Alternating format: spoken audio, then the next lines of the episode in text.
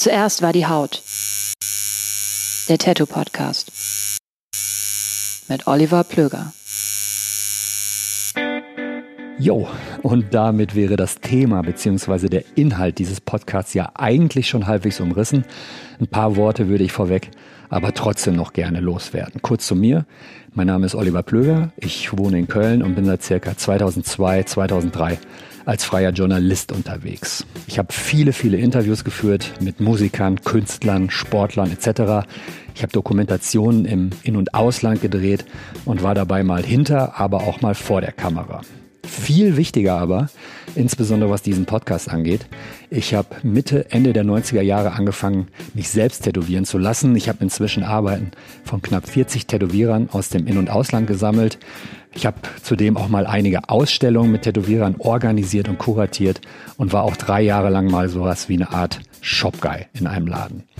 In diesem Podcast geht es mir vor allem darum, den Werdegang, die Entwicklung und die ganz persönlichen und subjektiven Eindrücke eines jeweiligen Tätowierers in Erfahrung zu bringen.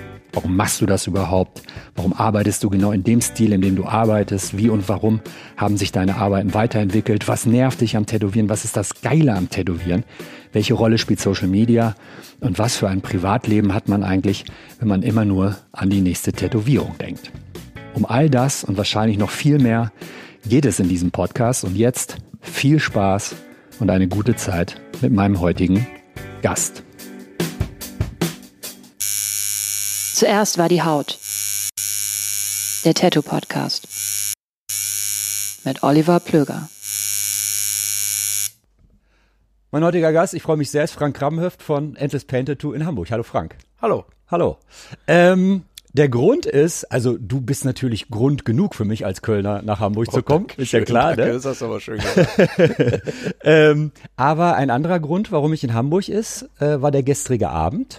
Mhm. Und zwar hat es sich zugetragen, dass eine Ausstellung eröffentlicht wurde, veröffentlicht wurde, äh, eröffnet. Meine Güte, ein schwieriges Wort. es ist noch früher Morgen in Hamburg. Äh, man kann sich denken, was das bedeutet.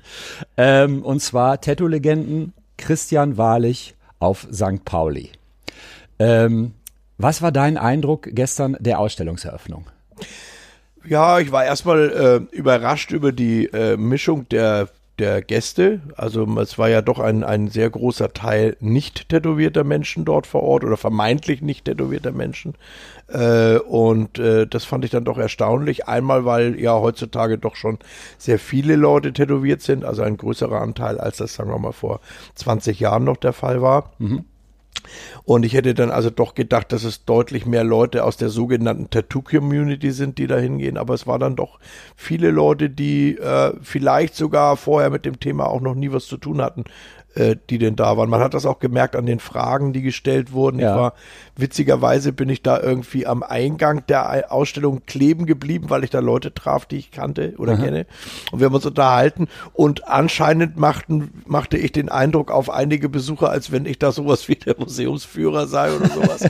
Und dann habe ich das da deine also, dann habe ich da also ja? schön 20 Minuten lang Fragen beantwortet. und das waren also alles Leute, die, ähm, das merkt man ja auch an den Fragen schon, die mit dem Thema bisher noch nicht so viel zu tun hatten. Also solche Fragen wie, was ist denn eigentlich das häufigste Tätowiermotiv und so weiter und Aha. so fort, lassen mich dann darauf schließen. Und ja, das hat mich dann schon überrascht. Finde ich aber auch gut, äh, weil wir trotz alledem ja anscheinend immer noch so einen Nachholbedarf haben. Also es gibt ja. offensichtlich immer noch einen großen Teil in der Bevölkerung, für die Tätowieren etwas ganz Skurriles oder zumindest ähm, Außergewöhnliches darstellt, verglichen mit ihrem eigenen Lebensstil. Ähm, und da ist sicherlich auch noch Aufklärungsbedarf. Vor allem ja in Bezug darauf, dass Tätowieren ja eben auch in Deutschland eine lange Geschichte hat. Mhm. Äh, und damit kann man ja mit dieser Ausstellung jetzt schön darauf hinweisen und die Leute mal so ein bisschen daran führen, dass sie mal sehen, dass das also nicht immer nur äh, etwas mit äh, betrunkenen äh, Seeleuten zu tun hat, die dann auch noch straffällig werden. Wobei der gute Krishan ja so ein bisschen das Fundament dafür liefert, ja, weil ja, ja. er schön in der Kneipe die Besoffene tätowiert hat. Aber man darf ja nicht vergessen, es waren ja auch andere Zeiten. Ähm, du warst in das Projekt Nachlass Wahrlich von Ole Wittmann, meines Freundes Ole Wittmann, der auch der Kurator der Ausstellung ist, äh, schon relativ früh involviert. Ähm, Wie kam da so der erste Kontakt zustande und was war so deine erste Reaktion? War das so, okay, da kommt jetzt irgendwie so ein Kunstheini und, und, und versucht sich da so ein bisschen in ein Tattoo-Ding breit zu machen? Oder war dir relativ schnell klar, Ole ist einer, dem kann man das guten Gewissens anvertrauen? Also das war bei Ole und bei mir äh, sehr einfach, weil ich Ole seine erste Tätowierung gemacht habe. Einen ganzen Arm direkt. Genau, gleich Ja. ganzen Arm. Linker Äh, Arm japanisch mit Kois und Ja, so. ne? also wenn, dann müsste ich eher ausholen und an diesen Zeitpunkt zurückgehen, weil als Ole damals äh, äh, zu mir hier in den Laden kam und mich nach diesem Projekt gefragt hat, da war es eher so, dass ich mir gedacht habe, was, äh, echt jetzt der? Mhm. Weil er eben, der damals auch schon, ich meine, er ist ja, er ist ja die Person, die er ist. Ja. Das heißt also, er war ja, hat er damals auch schon so einen hoch äh, seriösen offiziellen Eindruck äh, vermittelt. Ja. Und zu der Zeit, als er sich seinen ganzen Abend da hat machen lassen, da war das jetzt noch nicht ganz so sehr, dass man von einem Hype sprechen konnte. Ja. Und er kam ja doch sehr gezielt hier rein. Er wusste auch ganz genau, was er will. Mhm. Also war sehr gut vorbereitet. Und das hat mich dann schon überrascht, muss ich sagen, weil äh, das Klientel sich damals ein bisschen anders zusammengesetzt hat, Mhm. beziehungsweise Leute, die im ersten Moment so wirkten wie er, äh, gerne die waren, die das zwar dann möchten, aber sich wenig damit auseinandergesetzt haben. Und er Okay. kam also hier rein, ganz zielstrebig, wusste ganz also genau. die eher so er auf will. der optischen Komponente unterwegs waren und Ole wusste halt schon inhaltlich, wie der Ja, Hase so genau. läuft, also man ja? merkt halt dann natürlich auch daran wieder, dass man sich nicht auf Äußerlichkeiten verlassen kann. Also in dem Fall stimmt's ja auch. Also er war deutlich besser vorbereitet, als ich das erwartet hätte im ersten Moment. Dann haben wir uns einige Jahre nicht gesehen. In der Zeit hat er ja fleißig weitergesammelt. Ja. Also Tätowierungen weitergesammelt. Und äh, deswegen war der Weg dann eigentlich. Ich war dann trotzdem erstaunt, muss ich sagen, dass er sich da so reinhängt äh, in dieses Thema. Das hätte man eigentlich eher von einem, von jemandem erwartet, der 20 Jahre älter ist als er und vielleicht auch aus dem Tattoo-Business kommt oder so.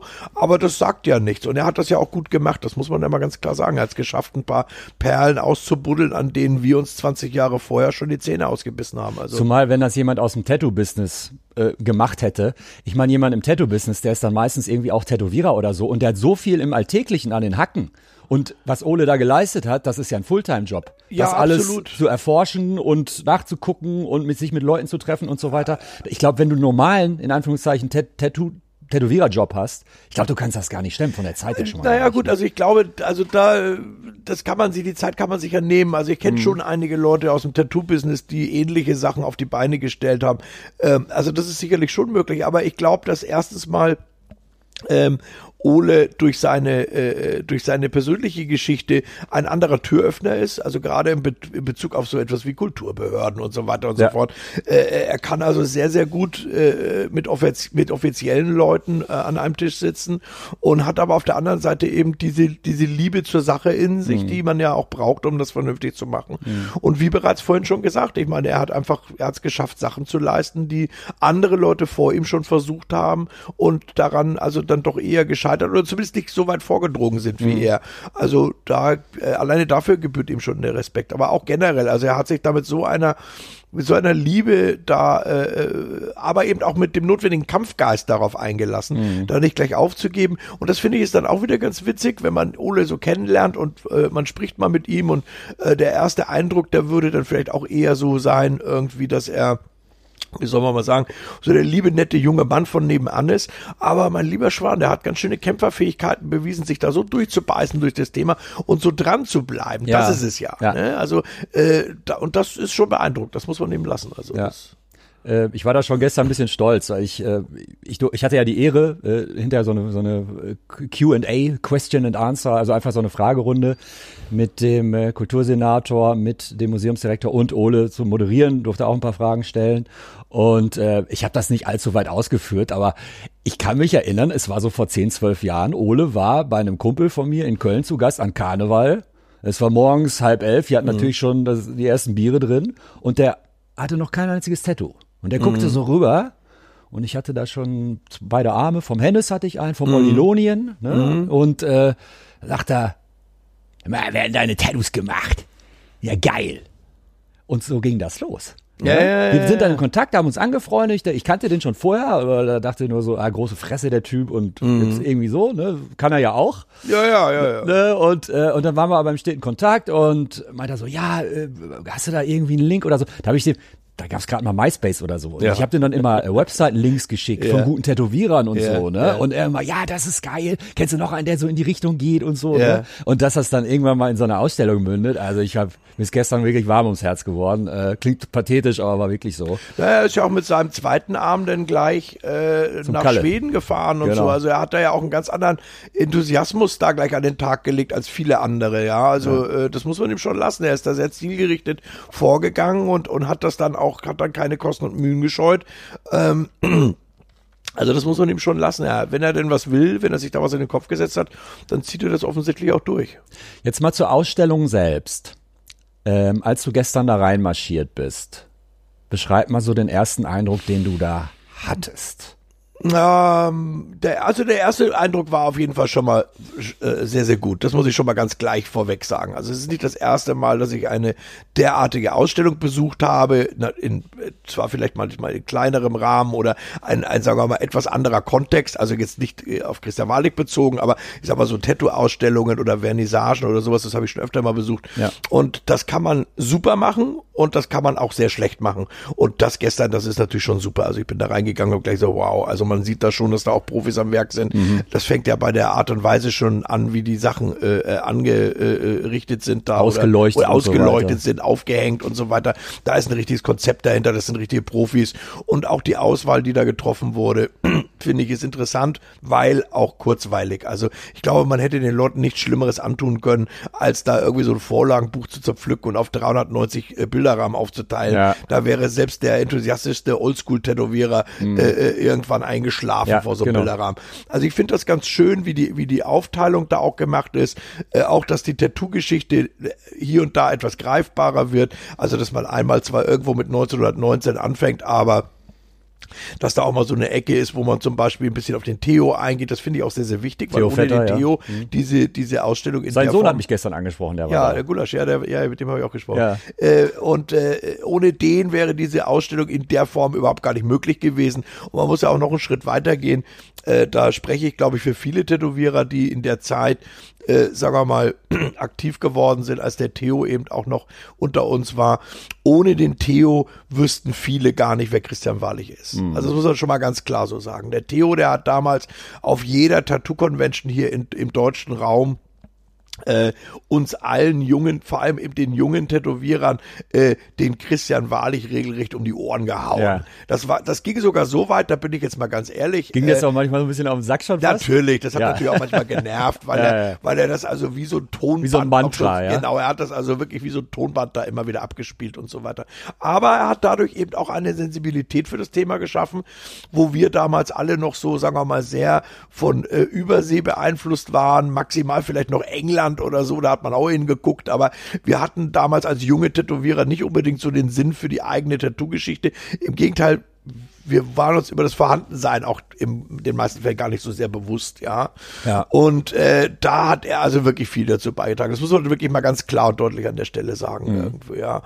Und ähm, Sein Sohn hatte mir auch gestern erzählt, ähm, dass äh, natürlich Tedu Theo ähm, die ganzen Wahrlich-Stücke und so weiter, die hat natürlich sein Sohn dann quasi in Empfang genommen nach seinem Tode Mhm. und die haben bei Museen angerufen und wollten denen das zur Verfügung stellen und so weiter und Ja. die haben die abgebügelt, die wollten Also- das Zeug noch nicht mal. man muss natürlich auch da, man müsste da auch weiter ausholen. Ich habe die Geschichte von Theo ja aus verschiedenerlei Gründen sehr immer wieder mal sehr nah äh, mitverfolgt und auch versucht da hier und da mal ein bisschen positiven Einfluss zu nehmen.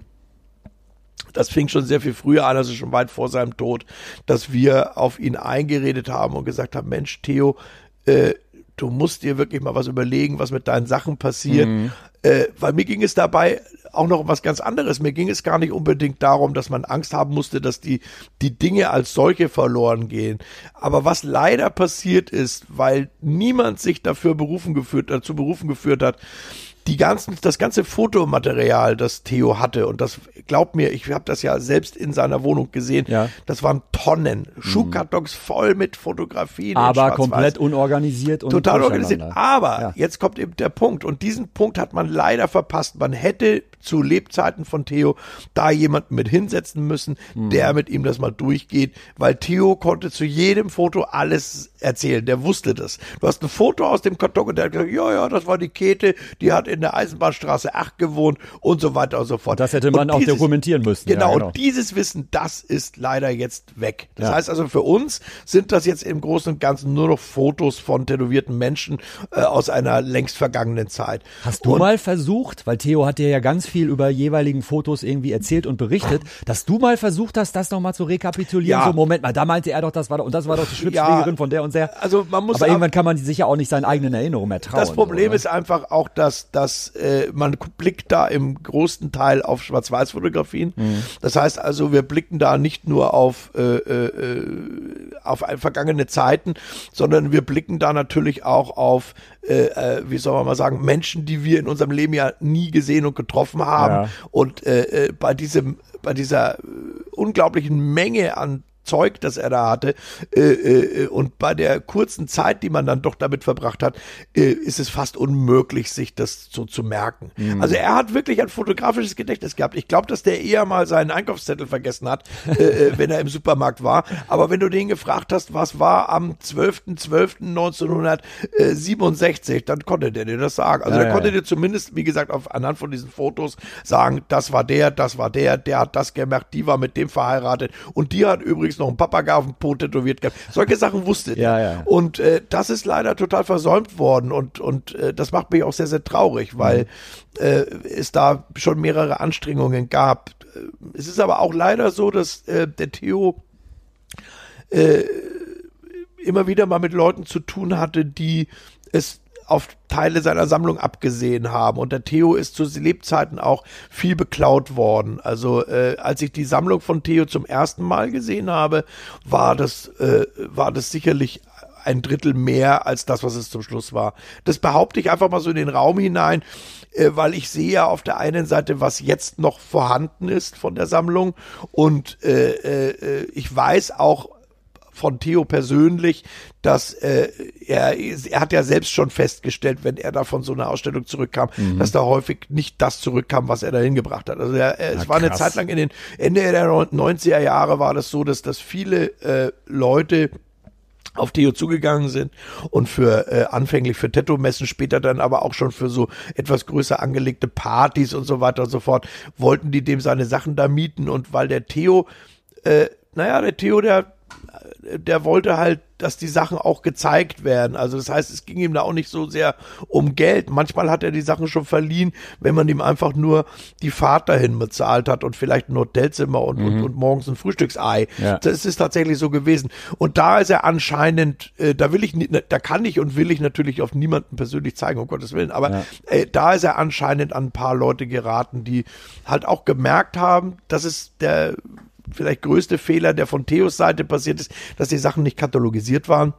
Und das haben die Leute halt auch gemerkt. Und wenn der da hingefahren ist und hat da 50 Acetate dabei gehabt, dann waren es halt nachher nur noch 47. Und äh, das hat der Theo auch gar nicht so kontrolliert, meiner Meinung nach. Ihm fiel einfach irgendwann nur noch auf, dass die Sachen viel besser unter die Eckbank passen als vorher. Und, und, äh, und äh, Erstmal praktisch, aber generell ja, scheiße. ja, ja, ja, ja. Der, der Theo war halt auch ein gutgläubiger Mensch. Das ist ja auch nichts Schlechtes. Er war eine gute Seele. Er hat äh, vor allem, wenn, also für ihn war, glaube ich, wichtig, dass jemand tätowiert ist. Aber wenn jemand tätowiert war, dann äh, hat der Theo dir sein Leben erzählt und hätte dir wahrscheinlich auch sein Leben anvertraut. Das ist einfach nur mal so. Ja. Der gehört zu den größten Tattoo-Enthusiasten, die ich in meinem Leben je getroffen habe. Äh, und äh, äh, das ist ihm aber leider in dem Fall halt eben auch zum Verhängnis geworden. Und man hätte schon sehr viel früher da mal was machen müssen. Aber ich, ich kann heute auch verstehen, warum der Theo sich da so lange dagegen gesträubt hat, weil also auf der einen Seite wollte er nicht, dass diese Sachen äh, schon zu Lebzeiten irgendwo hinkommen. Das kann ich verstehen, weil er sein Leben lang umgeben war von diesen Sachen. Und das hätte ja bedeutet, dass man dem armen Mann äh, seine, naja, gewissermaßen seine, sein, sein, sein zu Hause genommen hätte, ja. Ja, ja. Ich meine, der hat ja inner, der hat ja mitten in diesen Klar, Sachen gelebt. Ja. Also diese. Bilder, die teilweise jetzt gerade im Museum hängen, die hingen bei ihm an der Wand, natürlich ohne Rahmen. Natürlich. Und äh, bei Theo wurde früher Und rauchen. da wurde gepafft äh, wie in einem Köhlerofen und äh, da wurden auch die wildesten Weinbrandpartys gefeiert. Also äh, die Sachen haben da schon gelitten. Mhm. Äh, heute würde man sagen, Authentizität erreicht. Aber. Äh, so ist es halt nun mal. Und ähm, ich bin auf der einen Seite dankbar, dass ich das äh, so erleben durfte und, und auch diesen Einblick, diesen, diese Nähe auch erleben durfte. Aber äh, äh, es macht mich halt eben äh, gleichermaßen traurig, äh, dass äh, das sich so entwickelt hat und von daher bin ich umso mehr froh, Ja. dass es jetzt jemanden gibt, der da also angegriffen hat und, und der da auch mal den ersten Schritt gemacht hat, Mhm. dem jetzt hoffentlich auch mehrere folgen werden. Ich möchte an dieser Stelle äh, einen kurzen Break machen, äh, beziehungsweise ähm, mal so ein bisschen den Fokus auf deine eigene Geschichte legen oder führen. Ähm, wenn man deinen Nachnamen zum ersten Mal hört, Kramhöft, dann denkt man, ja Mensch, klar, Hamburger Jung. Dem ist aber, glaube ich, gar nicht so, ne? Nein, nicht ganz. Also es ist so, dass ich äh, äh, als gebürtiger Saarländer äh, äh, in äh, der Nähe von München aufgewachsen bin. Das hat einfach berufliche Hintergründe von meinem Vater, der auf Montage gearbeitet hat, als ich noch ein kleines Kind war und meine Mutter irgendwann mal gesagt hat, du, äh, ich habe da keinen Bock drauf, dass ich dich alle paar Wochen hier mal sehe für ein paar Tage. Ja. Und dann hat mein Vater die Aussicht auf eine Festanstellung im, mit Beamtenlaufbahn und bla bla bla bekommen. Und das wurde dann halt wahrgenommen. Und ich bin dann also praktisch äh, äh, aus der ersten Schulklasse rausgerissen worden äh, und äh, dann äh, nochmal wieder in äh, Bayern dann eingeschult worden. Hab da dann meine Jugend verbracht, äh, meine Handwerkslehre. Ich habe äh, In München direkt oder? in der Nähe von München, Ja. vor Ort von München, ja. Fürstenfeldbruck. Äh, Ja. Kennt man vielleicht wegen der, äh, da ist eine ganz große äh, Basis, genau, genau, Militärbasis. Bundeswehr, ne? genau, Militärbasis. Da Flughafen. ist doch auch das Attentat von den Olympischen Genau. Spielen stattgefunden, wo die Israelis also in den genau, Hubschrauber da, wieder das, die Luft da, also das ist, ne? wiederum war, glaube ich, Ja. in, ähm, ich glaube, das war in Puchheim. Boah, Alter. Nee, nee, nee, Moment mal, Moment mal, jetzt, jetzt verwechsel ich da. Nein, das Attentat selber war ja im Olympischen Dorf. So, aber die, die, Die wollten- die haben ja Geiseln die, genommen, Die, ne? äh, äh, die Hubschrauber und so weiter, die sind von Fürstenfeldbruck, von dieser Militärbasis gestartet. Das war's. Okay, So war gut, das, so. genau. Naja, gut, anyways. Und äh, Teil meiner Familie kommt aber aus Hamburg ursprünglich und äh, Husum, Husumer Gegend, deswegen auch Krabbenhöft. Das ist Ah. also dann schon leichter zu erklären und zu Okay. verstehen wieder. Und obwohl ich hier nicht geboren bin und auch eigentlich als Kind hier nichts zu tun hatte, hat es mich aber immer irgendwie zum Wasser hingezogen. Und als ich dann irgendwann meine Handwerkslehre, ich habe Elektroinstallateur gelernt, äh, absolviert hatte, habe ich gemerkt, okay, das ist es auch nicht. Ja. Ich war zum damaligen Zeit schon komplett tätowiert, also zumindest die Arme waren schon voll und Teile meiner Beine und so weiter und so fort. Also Und da warst du noch in Bayern. da war ich noch in Bayern und Wer hat dich denn da damals tätowiert? Lass mich raten, wahrscheinlich hat der Sohne dich tätowiert. Ja, genau. Tattoo-Sohne genau, in München. genau. Das war Auch heute so- noch davon mal ab. Also ich habe Ja. natürlich in der Zwischenzeit auch Tätowierungen von anderen Leuten gesammelt, aber äh, der Sohne ist äh, der Tätowierer äh, meiner Wahl, auch heute noch. Nimm mich kurz an die Hand. Du warst, als du schon relativ stark tätowiert warst und deine erste Ausbildung vollendet hattest, wie alt? 20? Äh, nee, nee, nee, da war ich noch darunter. Ich bin relativ früh von der Schule. Ich bin mit 15 von der Schule, habe dann auch sofort eine Lehre angefangen Ja. und war dann Ja, 18 äh, oder so 18, wahrscheinlich, ne? 19, sowas Ja. in der Art. Ja. Und habe dann in München in einem Tätowierstudio angefangen, so ein bisschen zu arbeiten, aber mehr so auf, das war eher so verspielt. Ganz kurz, wie war deine Anbindung? Warst du irgendeiner Szene zugehörig? Warst du, warst du Punk? Warst du Hardcore? Warst du Psychobilly. Psycho, Psychobilly, ja? Also ich habe angefangen so Gab es als, da in München eine Szene oder hast du deine ja, eigene ja, ja, Szene ja, ja, da gegründet? gab es eine ganz gute Szene Ja. sogar. Äh, ich, ich war erst so äh, sehr von, von Punks fasziniert und war so als 12, 13, 14-Jähriger äh, habe ich mit meinem Freund äh, zusammen, äh, mit meinem Schulfreund zusammen, äh, haben wir unser ganzes äh, Taschengeld in, in äh, vor allem Deutsch-Punk-Platten, weil wir das halt verstanden haben. Mhm. Ne? Diese, dieser äh, Nihilismus, das hat uns schon sehr angesprochen in unseren pubertären Köpfen, ja, wie die da also äh, alles scheiße finden und so, das konnte, das hat uns aus das war Anfang der Herzen gesprochen. 80er, richtig? Wie bitte? Das war Anfang das der war Anfang 80er. der 80er. Ja. Und ich habe dann aber relativ schnell gemerkt, dass, also mir war das dann sehr, alles zu politisch Aha. äh, in, jegli- in jedwede Richtung so irgendwie und dadurch auch, äh, dadurch war mir das auch zu ähm, äh, ein einengend in Bezug auf äh, äh, Was man darf und was man was nicht man darf. darf und was man nicht Ja. darf. Das fand ich irgendwie doof. Ich habe mir nie Gedanken oder ich hatte nie Angst um meine eigene politische Haltung.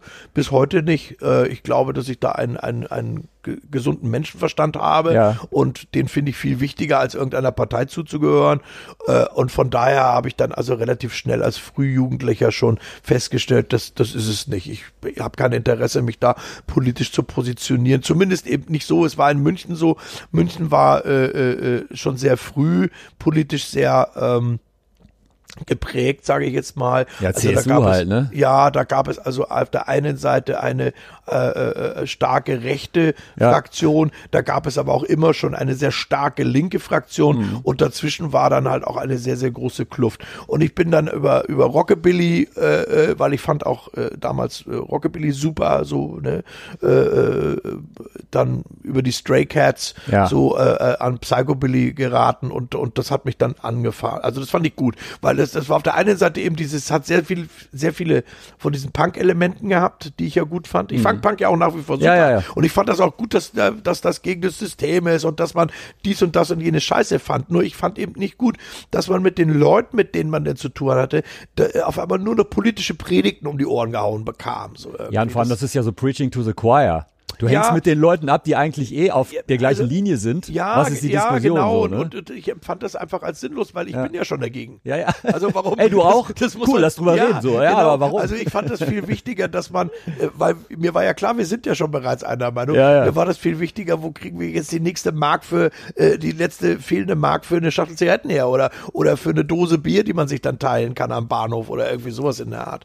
Ähm, naja, und, ähm, und da kam dann auch äh, natürlich das Thema Tätowieren, war ja da auch immer schon stark vertreten. Also Punks, Skinheads, Teddyboys, die waren damals auch schon tätowiert. Zwar auch nicht in dem Maße unbedingt, wie das heute der Fall ist, aber, aber wobei eigentlich doch schon relativ stark. Also wenn man so guckt, so diese acht, frühen 80er Jahre, gerade so diese, diese, äh, bei den Skinheads äh, und bei den Punks war das schon sehr stark. War ein starkes Thema, Tätowieren. Wenn du Anfang, Mitte der 80er ziemlich zutätowiert durch München marschiert bist. Ich meine, wie haben die Leute dich da angeguckt? Oh, das ist natürlich so ein Thema, das kann man aus heutiger Sicht gar nicht mehr nachvollziehen. Schon tough, ne? Also, ja, Ja. da warst du schon geächtet. Ja. Also, Ja. ich fand das auf der einen Seite natürlich geil, weil das ja auch meiner Haltung entsprach. Also, das heißt, so gegen den Strom schwimmen und den Spießern äh, zeigen, wo der Hammer hängt. Ähm, aber äh, man gerät dann, man geriet dann natürlich schon häufig an Situationen, die ähm, die ja eher spezieller Natur sind, sage ich jetzt mal so. Also es war nicht immer erfolgreich. Was heißt das? Naja, es fing schon mal da, mal damit an, dass wir Hat es auch mit irgendwelchen Bauernköppen auch mal Ja, handgreifliche Auseinandersetzungen? Natürlich, das war regelmäßig. Also Ja? das war eigentlich beinahe jedes Wochenende. Also wenn Krass. wir irgendwo hin sind, äh, auch durch die, also nicht einfach nur durch die Tätowierung, sondern es war die Gesamterscheinung. Äh, wir haben als Psychobillies damals ja immer so ein bisschen ausgesehen wie gerupfte Gockel. Ne, man hat ja diesen, diesen, diesen Haarschippel da vorne drauf ja, getragen. Rundherum war alles abrasiert und, und, und dann hat man da zerrissene und, und gefärbte Klamotten angehabt und so weiter. Also eigentlich muss ich sagen, habe ich manchmal im Nachhinein das Gefühl, dass wir als Psychobillies die toughste Zeit von von allen erlebt haben, weil die Skinheads fanden uns scheiße, weil sie gedacht haben, wir sind Punks. Ja. Die Punks haben uns, äh, fanden uns scheiße, weil sie gedacht haben, wir sind Skinheads, weil, weil, weil, weil bei dieser Psychobilly-Mode leider ja auch vieles äh, äh, kombiniert vermischt. wurde. Das Ja. heißt, man hat, man hat durchaus mal eine grüne Bomberjacke getragen. Ja. Das war für die Punks aber ein No-Go. Ja. Und wiederum hat man aber eben auch äh, äh, so Schnürstiefel getragen und so. Äh, äh, und äh, diese Verbindung von, Ja. von, von eventuell diesen, diesen abrasierten Haaren rundherum Ja. und diesen Schnürstiefel und einer Bomberjacke, dadurch dachten unsere ausländischen Mitbürger sofort Nazi, Ja. Das heißt also, wir sind am Wochenende vor allem eigentlich vor allem geflüchtet, mehr oder minder. Also zumindest musste man immer mit beiden Augen äh, aufmerksam äh, äh, sein, weil äh, eigentlich jeder dein Feind war. Und dann kam ja noch der Spießbürger, für den wir sowieso ein Dorn im Auge waren. Okay. Das heißt also, wenn wir dann da irgendwo auf so ein Dorffest sind oder so, und das war ja damals auch durchaus üblich, äh, äh, weil in die meisten Diskotheken kamen wir sowieso nicht rein. Da Ja. kamst du nur rein, wenn du hochpolierte Klamotten anhattest und, und so ein oder so ein hochpoliertes Image hattest. Äh, äh, also mussten wir dann schon auf so Privatpartys oder eben gerne bei so Dorffeste. Aber selbst da hattet ihr euren eigenen Naja, da Tisch, die ja? ganzen Bauernjungs da, die waren, die fanden das natürlich super, ne? Da kommen da irgendwie so fünf, fünf so angemalte Idioten daher aus der Stadt, die kriegen jetzt, die, die kriegen jetzt erstmal gleich mal eine Ohrfeige, so nach dem Motto. Oder zumindest wurde halt provoziert und aber jetzt, hast du dich auch mal dagegen gestellt? Ja, ja klar, im ja. ersten Teil der ja. Geschichte klingt das jetzt so, als wenn wir immer nur davongelaufen wären. Ja. So war das natürlich nicht. Sondern man hat sich dann der, der Situation schon auch gestellt. Auch Gab's auch mal eine Situation, wo du im Nachhinein denkst, so, boah, das hätte auch so richtig gefährlich ausgehen Natürlich, können. natürlich. Wir haben ja, wir reden ja immerhin über die Mitte der 80er, die erste Hochphase von Straßengangs in Deutschland. Das war ja kein Phänomen, das einfach nur Berlin oder Hamburg betraf, ja. sondern das betraf durchaus auch München und viele kleinere Städte auch. Äh, obwohl es damals noch kein Internet gab, haben die Kids sich schon nach dem orientiert, was in den Großstädten da passiert mhm. ist. Äh, denn langsam kam auch die, die Hip-Hop-Kultur auf und so weiter und äh, äh, äh auch die ausländischen Kinder die damals ja dann schon in so in so vorgefertigten, also heute nennt man das ja wirklich Ghettos, ne, in diesen in diesen Plattenbausiedlungen da äh, vor sich hin vegetiert haben, die haben sich natürlich auch zusammengerottet ja. und das war schon eine explosive Mischung und und äh, man kann ja im, in der Vergangenheit oder in der in der Retrospektive äh, äh fällt es einem immer sehr sehr leicht zu äh, schwadronieren, wie toll das alles war, aber das war es überhaupt nicht. Also mhm. äh, da dieser, dieser, heute würde man das Nervenkitzel nennen, also auf den hätte ich damals schon sehr häufig verzichten können. Hast du noch Kontakt zu deinen damaligen Freunden? Ja, zu einigen ja. ja. Es ist halt leider so, dass diese, äh, ich bin ja wirklich in Aber du bist ja auch irgendwann dann weg aus der Ecke. Ne? Naja, ne? ja schon mal los. es ist also, es hat ja verschiedene äh, äh Aspekte. Also äh, auf der einen Seite ist es so, dass ich wirklich von mir sagen kann, dass ich in der Subkultur groß geworden ja. bin. Also das heißt, äh, ich habe lediglich die, diese Subkulturen haben sich dann vielleicht mal ein bisschen verlagert, bis ich dann bei der letzten Subkultur Tätowieren dann endgültig kleben geblieben bin. Und das ist ja nun heute auch keine Subkultur mehr. Mhm. Aber trotzdem war ich also mein Leben lang immer umgeben von Menschen, die auch etwas außerhalb der Norm leben. Und leider ist es so, dass dieser Lebensstil häufig ein klein wenig schneller ist als der von sogenannten Otto-Normalverbrauchern. Und für manche auch das heißt, zu schnell. Das heißt, ich habe also mhm. viele Weggefährten schon verloren an den, an den Schnitter. Die sind an Alkohol, Drogen oder, oder äh, einfach an diesem schnellen Lebensstil gescheitert. Schnitt, Schnitter so. nennst du das? Ja, der Schnitter. da ist er, der Schnitter. so, und äh, der besoffene daher, Sensenmann. Von daher verliert holt. man also da alleine, äh, also ich fand schon, dass ich gefühlt viele Menschen äh, verloren habe äh, durch frühen durch einen frühen Tod eben einfach auch ja.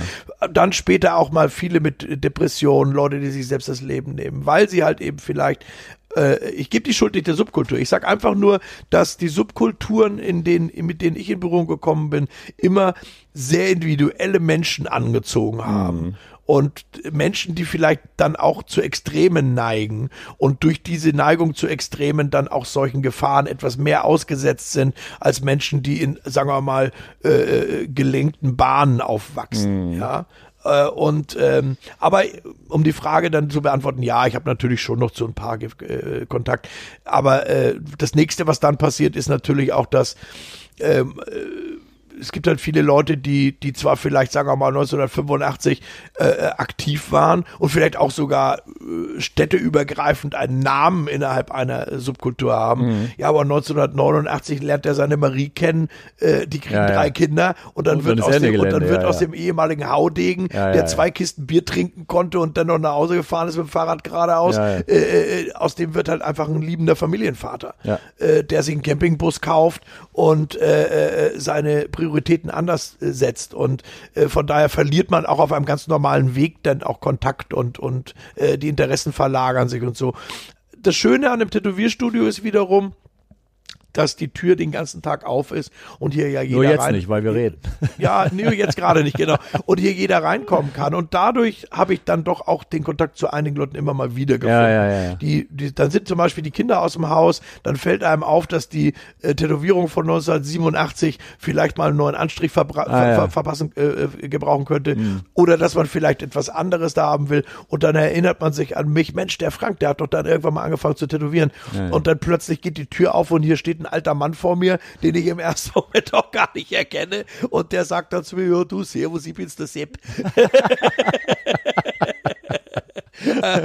naja, ja. aber das ist dann auch ganz schön. Das ist so eine schöne Seite von dem Beruf dann auch. Ja. Ähm, wo wir da schon mal kurz beim Thema waren, hast du Familie? Familie im eigentlichen Sinne nicht. Also ich habe jetzt keine Kinder, bin verheiratet, habe äh, äh, keine Kinder. Ähm, äh, aber äh, ja, also Familie als Familie definiere ich äh, auch Freunde. Also Ja, natürlich. ich bin schon sehr früh der Meinung gewesen, dass man äh, nicht, dass man sich nicht ausschließlich auf die angeborene oder die die gegebene als gegebene Familie verlassen darf sollte, Mhm. weil da sind ja nun auch ein paar Leute dabei, die man vielleicht nicht so gerne mag. Nur Ja, weil man ja. mit denen verwandt ist, heißt das ja noch lange nicht, dass ich die mögen muss oder dass umgekehrt die mich mögen müssen. Natürlich. Und für mich sind äh, Freunde äh, gleichgestellt. Also Ja. das heißt, ich mache zwischen guten Freunden und, äh, und engen Anverwandten äh, absolut überhaupt keinen Unterschied. Das ist für mich eine, eine Formalität, die, die bei mir keine Rolle spielt. Du hattest es eben schon anklingen lassen. Wir sind immer noch irgendwann so in den 80ern. Du warst damals schon schwer tätowiert, hattest deine Ausbildung hinter dich gebracht und hast dann, habe ich es richtig verstanden, bei Sohne, bei Tattoo Sohne Äh, im nee, nee, Studio nee, schon nee, ein bisschen nee. rumgejobbt oder war es in einem anderen Laden? Nee, nee, es war in einem anderen Laden. Ja. Also der Sohne ist nach wie vor äh, jemand, den ich, äh, den ich sehr, sehr schätze. Das ist meiner Meinung nach auch einer der, der äh, wichtigsten äh, Tattoo-Pioniere hier in unserem Land. Sehr Der ist häufig. auch noch einen Tacken älter als du? der ist ein bisschen älter als ich, der ist äh, gute zehn, elf Jahre, glaube ich, älter als ich. Also der hat damals. Du bist jetzt wie alt? Ich bin jetzt 51 und Ja. ich glaube, er ist genau 61. So. Also ich glaube, er ist so, so 10, 11 Jahre älter irgendwie so. Ja, genau. Ja. Ähm, also der war auch noch sehr jung damals, als ich angefangen habe, mich bei ihm tätowieren. Also das erste Mal stand ich tatsächlich mit 15 bei ihm im Laden. Da hat er mich aber wieder nach Hause geschickt. Das hat er gemerkt. Da Ja. hat der angemalte Bart nichts genützt.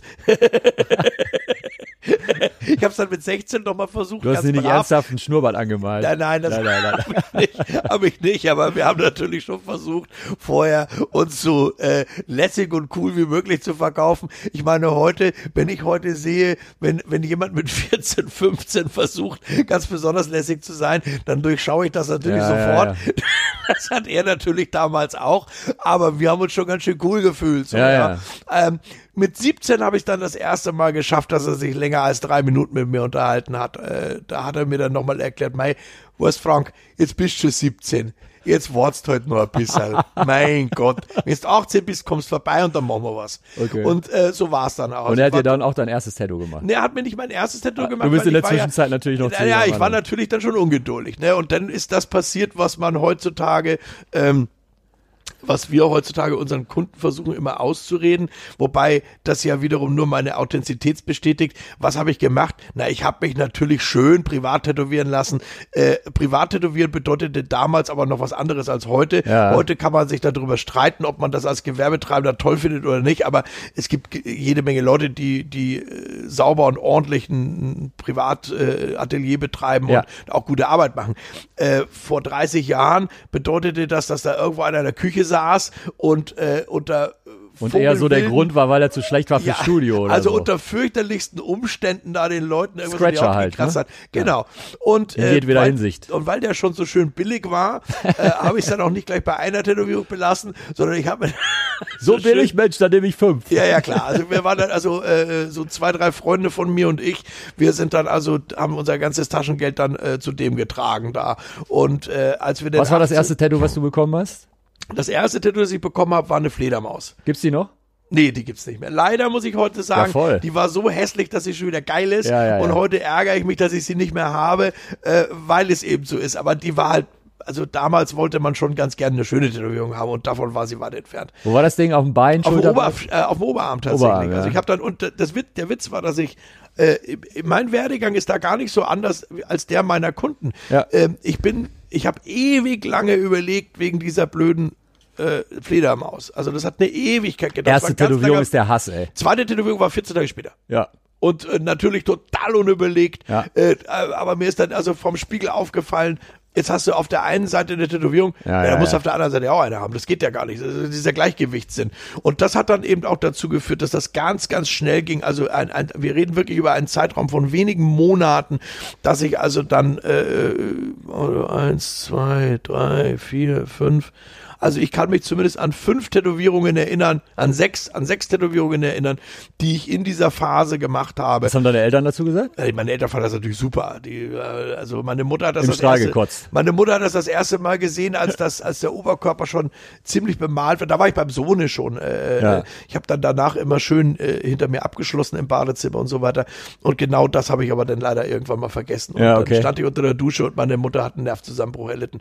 Ähm, man muss auch sagen, dass der Sohne dann auch ganze äh, Arbeit geleistet hat. Weil als ich dann eben 18 war. Inwiefern? Naja, als ich dann 18 war, äh, äh, also mir ist vorher schon aufgefallen, dass das jetzt nicht so das Gelbe vom Ei ist, weil man, man kannte ja dann den einen oder anderen, der schon älter war und der dann eben eine Tätowierung von einem Profi hatte. Es gab ja in München nicht nur den Sohne, sondern es gab ja auch noch äh, ein paar andere äh, Tätowierer, die, die das sehr, sehr gut gemacht haben, schon zur damaligen Zeit. Ähm, und ähm, Nimm mal ein paar Namen. ähm, der Peter Laubach zum Beispiel, den gibt's auch, glaube ich, immer noch. Der, äh, der ist, glaube ich, immer noch aktiv.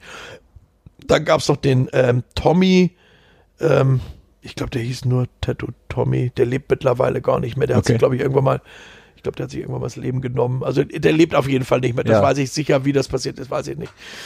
Dann gab's noch den, ähm, warte mal, das der, der Laubach, dann der Tommy. Äh, später gab's noch den Wolfi. Also es tut mir leid, ich würde gerne jetzt Tommy, Wolfi, Namen- Harry. Tattoo Empire. Nein, die hießen halt Ja, so. Das waren Ja, der genau. Wolfi und der Tommy und der Sone. Ja. Das war halt in München so. Das, das. Das, da hat man irgendwie kein großes Federlesen gemacht. Das hat ja auch gereicht. Also ich meine, man musste damals ja nicht irgendwie, ich meine, man kann das ja kaum glauben, aber das hat auch ohne Instagram alles funktioniert. Ja, ja. Unwa So, unwahrscheinlich, und- aber dann und- doch. Also auch gerade, ich kann jetzt natürlich nur für den Sohne sprechen, weil bei den anderen äh, war ich nicht Kunde. Aber beim Sohne musste man damals schon sehr, sehr lange warten. Also ich meine, wir reden hier über die Mitte der 80er Jahre und da waren also mehrere Wochen äh, äh, Wartezeit waren völlig normal. Also das ist beim Sohne eigentlich schon sehr früh Alltag gewesen, äh, weil der auch so als der einzige bekannt war aus dem Umkreis von äh, äh, also hunderten von Kilometern, der der jedes Thema äh, mit dem Kugelschreiber umsetzen konnte. Also ich kann mich noch erinnern, als ich Freihand. zum ersten ja, ja, ja, ja, das, was man heute Freihand nennt. Ja, ja, ne? ja. Also der hat, äh, äh, als ich dann eben zu ihm gegangen bin, da war ich dann wirklich gerade 18. Das war dann so der Zeitpunkt, wo ich festgestellt habe, okay, also äh, die mit der Fledermaus, das geht nicht, das muss, Ja, da muss was passieren. Und äh, da hatte ich noch ein bisschen Schiss, weil ich setzte mich dann dahin und dann hat er das da angeguckt, er hat immer so leise vor sich hingepfiffen und hat dann mit dem Kugelschreiber da irgendwas draufgekritzelt. Ich konnte nun wirklich nicht erkennen, was das sein Ja. sollte.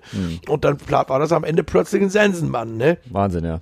Also das ist schon, äh, äh, äh, also das hat mir auch die Augen geöffnet. Deswegen bin ich auch, glaube ich, beim Sohne den kleben geblieben, weil mich das so beeindruckt hat, dass jemand eine, also so eine Kreativität mitbringt und die von den anderen Tätowierern, ich habe natürlich ab und zu mal so den einen oder anderen Kumpel zum, zum anderen Tätowierer begleitet, äh, äh, unter anderem auch mal nach Frankfurt zum Alf Diamond und so Ja, weiter. ja. Und da war das halt schon so, Der Tattoo-Europameister. Ja, ja, ja, natürlich. Das war ja auch der Chef von Deutschland, ne? Ich meine, davon mal ganz abgesehen. Und da war das halt schon so bei den anderen Tätowier, bei, bei dem, bei dem äh, Alf war das schon auch so, dass dann mal, da hat der Kevin zum Beispiel mal gearbeitet, der hat schon auch mal was mit dem Stift gemacht oder so, ne? Welcher Kevin? Der von den Bösen Onkels hier, der Sänger. Ach so, hat der, damals ja. bei dem Alf Kevin Diamond, da, ja, ja, der hat damals bei dem Alf Diamond gearbeitet. Hat auch einen wahnsinnig guten Ruf gehabt, also, äh, äh, Der Alex Wild hat mir mal erzählt, dass er mal ein ziemlich altes Backpiece von dem gesehen hat. Und er meinte so, ey, das war echt ganz cool. Also ich kann mich erinnern, dass ich, ich habe mich selber nie von ihm tätowieren lassen. Ich war ja, ich kam ja auch aus der anderen Fraktion. Für uns waren Skinheads äh, damals ein No-Go. Also ich, äh, ich habe eben einmal einen Freund begleitet nach in Frankfurt zu, zum Alf Diamond zum Tätowieren. Äh, da habe ich mich aber auch echt bedeckt gehalten. Also diese, gerade weil Frankfurt hat halt auch echt so eine ganz, ganz äh, reelle Skinhead-Szene Ja. gehabt und so. Das war nicht so meine Welt irgendwo. Aber ich habe äh, später. aber was heißt, du hast dich bedeckt gehalten? Was war das für eine Stimmung da in dem Laden? Naja, für mich war das natürlich schon so ein bisschen, ich meine, auch da muss ich ein bisschen weiter ausholen. Das Schöne in Tätowierstudios war, dass äh, Tätowierstudios eigentlich immer neutraler Boden waren. Das muss man schon mal ganz klar dazu sagen. Ja. Und es war da auch so. Ich habe das nie erlebt in all den Jahren, dass äh, es da mal irgendwelche Verschiebungen gab. Das ist bei uns auch so. Da kommt der HSV-Fan rein und der St. Pauli-Fan sitzt hier, die kennen sich aus dem Block, weil der einen, weil beide zu den Ultras gehören. Ja. Aber bei uns hier im Laden wird sich nicht angepöbelt. Genau. Fertig Ja. aus. Da wird einfach dann, dann Ne, dann macht jeder sein Ding Ja. und fertig aus. Was die am Wochenende machen, ist scheißegal. Und so war das damals auch schon. Aber es war für mich natürlich schon ein mulmiges Gefühl, weil ausgerechnet an dem Tag, an dem ich dann da war, auch tatsächlich der Kevin da am Tätowieren saß und noch zwei, drei andere sehr kurzhaarige Personen denn da reinkamen. Ja. Äh, da sitzt du natürlich dann schon auf so, auf so einem Stuhl, irgendwie auf so einem heißen Stuhl und denkst irgendwie so, äh, scheiße, wenn die mich nachher abpassen, wenn ich da an der U-Bahn und bla. Ich war denen aber wurscht, davon mal abgesehen. Aber äh, worauf ich aber eigentlich hinaus wollte, war, dass ich das damals nur so kannte, dass man halt sich so ein Bild ausgesucht hat, das da an der Wand war. Flash dann wurde genau Flash, dann und dann wurde da eben ein Stencil drauf gemacht und dann wurde es halt nachtätowiert. Klar, da gab es dann auch Unterschiede. Da gab es mal den einen, der das richtig gut gemacht hat und dann gab es halt welche, die haben das gerade mal hinbekommen, das so ungefähr zu machen irgendwie. Und der Sohne war der erste und lange Zeit der einzige, der das überhaupt nicht gemacht hat. Der hat also, du bist bei dem in den Laden reingegangen und der hat auch natürlich die Wände tapeziert gehabt mit Motiven. Das wäre ja auch anders gar nicht gegangen damals. Aber der hat nichts mit so einem Stencil aufgetragen, sondern er hat immer seinen, der ist tatsächlich mit dem Kugelschreiber gemacht.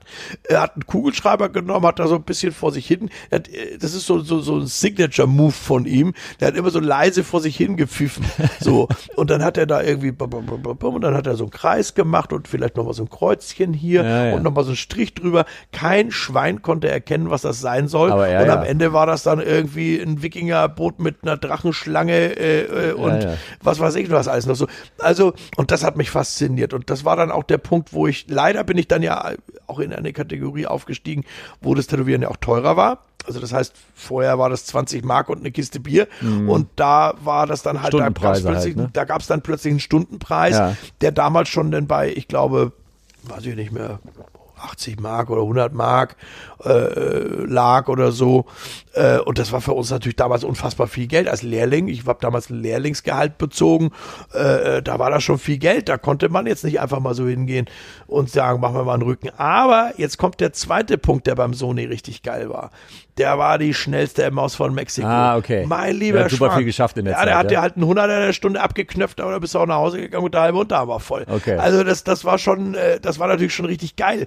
Und dann haben wir da also innerhalb von zwei Jahren, würde ich jetzt mal sagen, haben so, so zwei, drei Kollegen von mir und ich, da haben wir uns so richtig zutapeziert. Das ging also dann ratzfatz. Da wurde Also wirklich, zwei schöne Urlaube bezahlt, ja? also da wurde auf jeden Fall jeder, jede Mark, die man übrig hatte, wirklich im wahrsten Sinne des Wortes, äh, wurde da hingetragen. Weil der so schnell war, hat er sogar halbe Stundentermine vergeben. Das kann man sich heute gar nicht mehr vorstellen. Und die Sachen, die du jetzt auf dem Unterarm hast von ihm, die hast du auch alle noch. Die sind alle noch von ihm und die Ja. sind auch alle unangetastet. Also Zeig das mal, Ist, zeig das ist mal. alles äh, so eine Ja.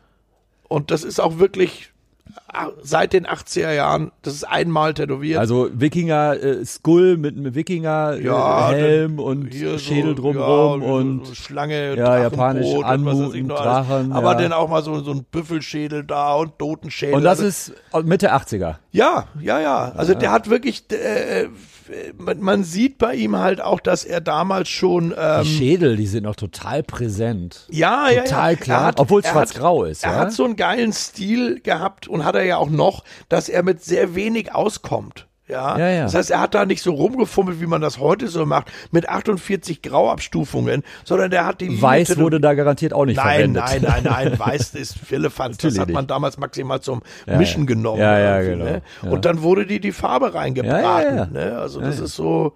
Und der hat auch ein ganz, hat es ganz gut drauf gehabt, so Kontraste zu, zu, zu schaffen. Es ist noch voll da. Ich meine, du guckst drauf und du siehst sofort, was es ist.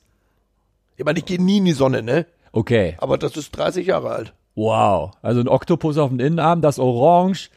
Alter, ist das äh, aus, Ja. aus AKW Springfield oder Ja, was? und, Das ich, ja, und ja ich meine, das ist, das ist alles Farbe, Krass. die äh, du äh, heute gar nicht mehr kaufen kannst. Ne? Also Ja. das heißt, wir reden hier über Pigmente oder über Tätowierfarbe, Ja, ja, ja. die äh, äh, äh, dem, dementsprechend ja auch 30 Jahre und älter ist. Ne? Und der Also- Schädel auf deiner rechten Hand, der sieht mir nach Klaus Fuhrmann aus. Ja, also das ist jetzt neuer, das Ja, ja, ja. man sieht da schon auch so ein, so ein, so ein, so ein Schnitt, ne? Äh, das ist dann schon mal passiert. Ja, ja. Ähm, ich habe aber auch alles, was ich mir, äh, es gibt eins, zwei, äh, tatsächlich nur zwei, zwei Tätowierungen vom Sohne, die ich mir auch hab abdecken lassen. Äh, was aber mehr daran lag, dass mir die Motive als Okay. solche nicht mehr gefielen. Ja, ja. Die habe ich mir aber auch vom Sohne abdecken lassen. Okay. Also ich Ah, ja. bin dann zu ihm gegangen Ah, ja. und habe gesagt, du guck mal, äh, das hast du mal gemacht. äh, ich würde das gern so und dann, ja, da machen wir schon was. so. Und ich bin auch heute noch in Behandlung. Ich habe vor ein paar Jahren, ich habe lange ausgesetzt und irgendwann vor, ich glaube, drei Jahren oder so. Ist bei mir auch so. Ich lasse mich mal meine fünf, sechs Jahre nicht tätowieren und auf einmal so naja. bam, bam, bam, wieder. Du, ich, ich habe da vorm Spiegel gestanden dann mal und äh, habe dann gesehen, okay, ich habe die, die, die ganze äh, die einzige große zusammenhängende Fläche, die ich noch hatte, war meine rechte, meine rechte Arschbacke und äh, die, der, der hintere Oberschenkel bis zur Kniekehle runter. Und das ist jetzt dank Sohne auch Geschichte. Da habe ich ihn dann angerufen, habe gesagt, du pass mal auf, wie schaut's denn aus? Hast du da Bock drauf? Sagt er, ja, komm vorbei. Ja. Und dann war ich, glaube ich, jetzt drei. Ich habe neuen Kuli. Ja, ja, und da war ich jetzt dreimal da, habe immer so, so fünf Stunden, sechs Stunden Sessions mit ihm gemacht, die er aber eigentlich gar nicht ausnutzt. Wir quatschen dann auch viel ja, und so. Ja, Wir sind mittlerweile auch Freunde geworden. Das ist auch etwas, was mich sehr, sehr freut. Ich habe zu ihm auch immer aufgeschaut, tue ich auch heute noch. Also wo die Leute, ich habe ich hab natürlich mir auch früher, äh, äh, äh also ich habe immer Idole gehabt, die, die äh, äh das macht Idole ja auch aus, sage ich jetzt mal, die weit über mir standen. Also mhm. äh, äh, äh manchmal äh, natürlich auch unerreichbar aus meiner Sicht. Ja, das waren immer so äh, Guy Atkinson zum Beispiel. Ja, das ja, war ja. jemand, als ich zum ersten Mal, ich habe 1991 die erste Tätowierung von Guy Atkinson gesehen, also lange bevor auch dieser Hype um seine Person war. Und da hat er auch schon diese Strahlen, also Kathedralen. Da, also da noch nicht, ja. aber er hat damals zumindest schon Biomechanik. Äh, also nee, das eigentlich auch noch nicht so ja. sehr. Aber äh, ich habe das Glück gehabt, dass ein, ein, ein Freund aus Hamburg ähm, hatte in New York äh, äh, oder in Chicago, das weiß ich jetzt gar nicht mehr. Guy äh, Aitchison war damals nee, am Anfang der, in Chicago. Aber, ja, aber genau, und jetzt fällt es mir wieder ein, der hat sich aber in New York tätowieren lassen, bei okay. New York Adorned. Und da hat Guy Aitchison ab und zu als Gast gearbeitet. Gast gearbeitet. So, und da hat er sich ziemlich viel Und ganz kurz, damit ich weil ich gerade so den Gedanken im Kopf habe, Rob Koss hat, glaube ich, die Ausbildung in Chicago gemacht. Ja, ja, ja, ja, ja. Den habe ich ja später dann auch kennengelernt. Ja, okay. Ähm, und, äh, äh, und dieser Freund aus Hamburg, der hat öfter in New York zu tun gehabt, beruflich, und hat sich dann von Guy Atchison ziemlich viel machen lassen. Ja. der kam dann also hierher und hat dann ja, ich war gerade wieder in New York, Ärmel hochgekrippelt und wir standen davor wie die kleinen Jungs vom liebsten Alter, Laden. was ist das denn? Unfassbar. Ja. Also der hat es auch damals schon geschafft, so banale Themen anders umzusetzen, ja. seinen eigenen Stempel aufzudrücken.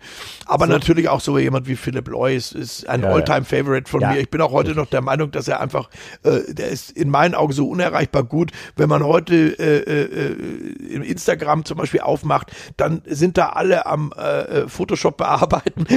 Mm. Ja, ja, und, und jeder hat das schwärzeste Schwarz und es muss noch hyperrealistischer sein und so weiter. Also das, ich finde es auch interessant, ja, finde es sehr schnell langweilig, muss ich sagen, weil es auch sehr häufig so ist, dass die Leute, die das machen, keine richtigen Tätowierer mehr sind, weil sie das einfach nur irgendwo auf den Körper klatschen mhm. und überhaupt nicht mehr darauf achten, dass es vielleicht auch ein bisschen mit dem, mit dem Körper mitgeht. Und Niemand so kann das so wie Philipp Löw. Genau. Und, und dann gucke ich mir sowas an, was Philipp macht, der sich selbst auch einfach treu geblieben ist. Natürlich hat er auch mal andere Sachen probiert und so weiter. Und da geht mir das Herz auf. Das kann ich mir stundenlang angucken. Ganz kurz, es gibt einen, wo wir bei Vorbildern sind und Philipp Blö, das passt, glaube ich, ganz kurz da rein. Äh, verzeih mir diese, diese kurze Exkursion. Es gibt einen amerikanischen Tattoo-Podcast und äh, der heißt äh, No Lies Just Bullshit. Und da ist Joni Zilber als Gast dabei, mhm. der mittlerweile Chef, Mitchef von New York Adorned ist. Mhm. Ne, der hat, glaube ich, in Israel bei Avi gelernt, damals mhm. in den 90ern. Und der hat sich den Rücken von Philipp Blö tätowieren lassen. Mhm. Ich kenne den auch, den, also ich kenne den Juni auch. Den, ja, den ja. Juni, ja, okay. Und äh, auf, da kommt auf einmal so ein Typ rein, und Philipp sagt, ja, wir müssen kurz Pause machen, ich muss zu dem Typen darüber. Ja. Ne? Und Joni so, ja, okay. Und Philipp Leo geht da rüber und holt eine Maschine und zeigt dem Typen super viele kleine Tricks und hier und so und das und das aber hin und her. Und Joni so, pff, krass, ey, warum zeigt er dem das alles? Wer, wer ist denn der? So, wow, ne? Und in einer halben Stunde kommt Philipp wieder und dann fragt Joni Philipp so, ey, du hast mir super viel gezeigt und so, wer, wer, wer ist denn das, ne? Ja, der ist äh, von gegenüber, der hat da ein Tattoo-Studio aufgemacht und ich habe gesagt, wenn du Hilfe brauchst, komm einfach mal rüber, ich helfe dir. ja, weißt du so? Und Joni natürlich im ersten Moment, what the fuck? Ja. Und dann dachte er so, was interessiert einen Astronauten, was die Ameise macht, ja, so, weißt du? Alter, was geiler Typ, Alter. Weißt du, was ich meine? Du, andere Leute, die würden schon, äh, würden schon lange die, die, die Scheiben eingeschmissen ja, haben und, und die so, Auslagen zerkloppen. Die, und, und, und, und, er sagt ja einfach, komm her. weißt du, was ich meine? So. Also, auch diese Haltung, das muss ich schon sagen. Ich habe das Glück gehabt, dass wir uns äh, äh, irgendwann mal äh, über den Weg gelaufen sind und dass ich auch eine Zeit lang mal so ein bisschen da im Fahrwasser mitschwimmen konnte und so. Und äh, das, das äh, ist für mich auch als Tätowierer die wichtigste Zeit in meiner Tätowierlaufbahn gewesen. Äh, Das war so Mitte der 90er? ja, das war so mit, eher Ende der 90er. Mitte, Ende, ja. Ich bin ähm, auch ganz gut zum Beispiel mit Klaus Fuhrmann befreundet Mhm. und dadurch kam natürlich dieser Kontakt dann auch zustande und äh, dadurch, äh, und ich war auch lange Jahre sehr gut befreundet mit Bernie Luther. Ja. Und äh, der wiederum dann mit Tintin und bla bla bla. Das, und war ja damals, als ich angefangen habe, mich für Tätowieren, Tätowierung zu interessieren. Klar, die ganzen Amis habe ich gefeiert, aber in Europa, das war die Phalanx. Bernie Luther, Ja, Klaus Fuhrmann. Also ne? man kann da ruhig noch ein Stück weitergehen. Das war schon weltweit äh, Ja. die Spitze. Also Ja. wir sind in, ich kann mich erinnern, ich habe gerade Ende der 90er Jahre, also so so ab 1996 bis sagen wir mal äh, 2000 oder so äh, viele Reisen unternommen, unter anderem auch mit Klaus Fuhrmann, aber auch mit Bernie Luther. Wir haben Tattoo-Conventions gemacht in Brasilien zusammen zum Beispiel. Und Beschreib mal Ende der 90er eine Tattoo-Conven ein Tattoo-Convention-Besuch mit Klaus Fuhrmann und Bernie Luther.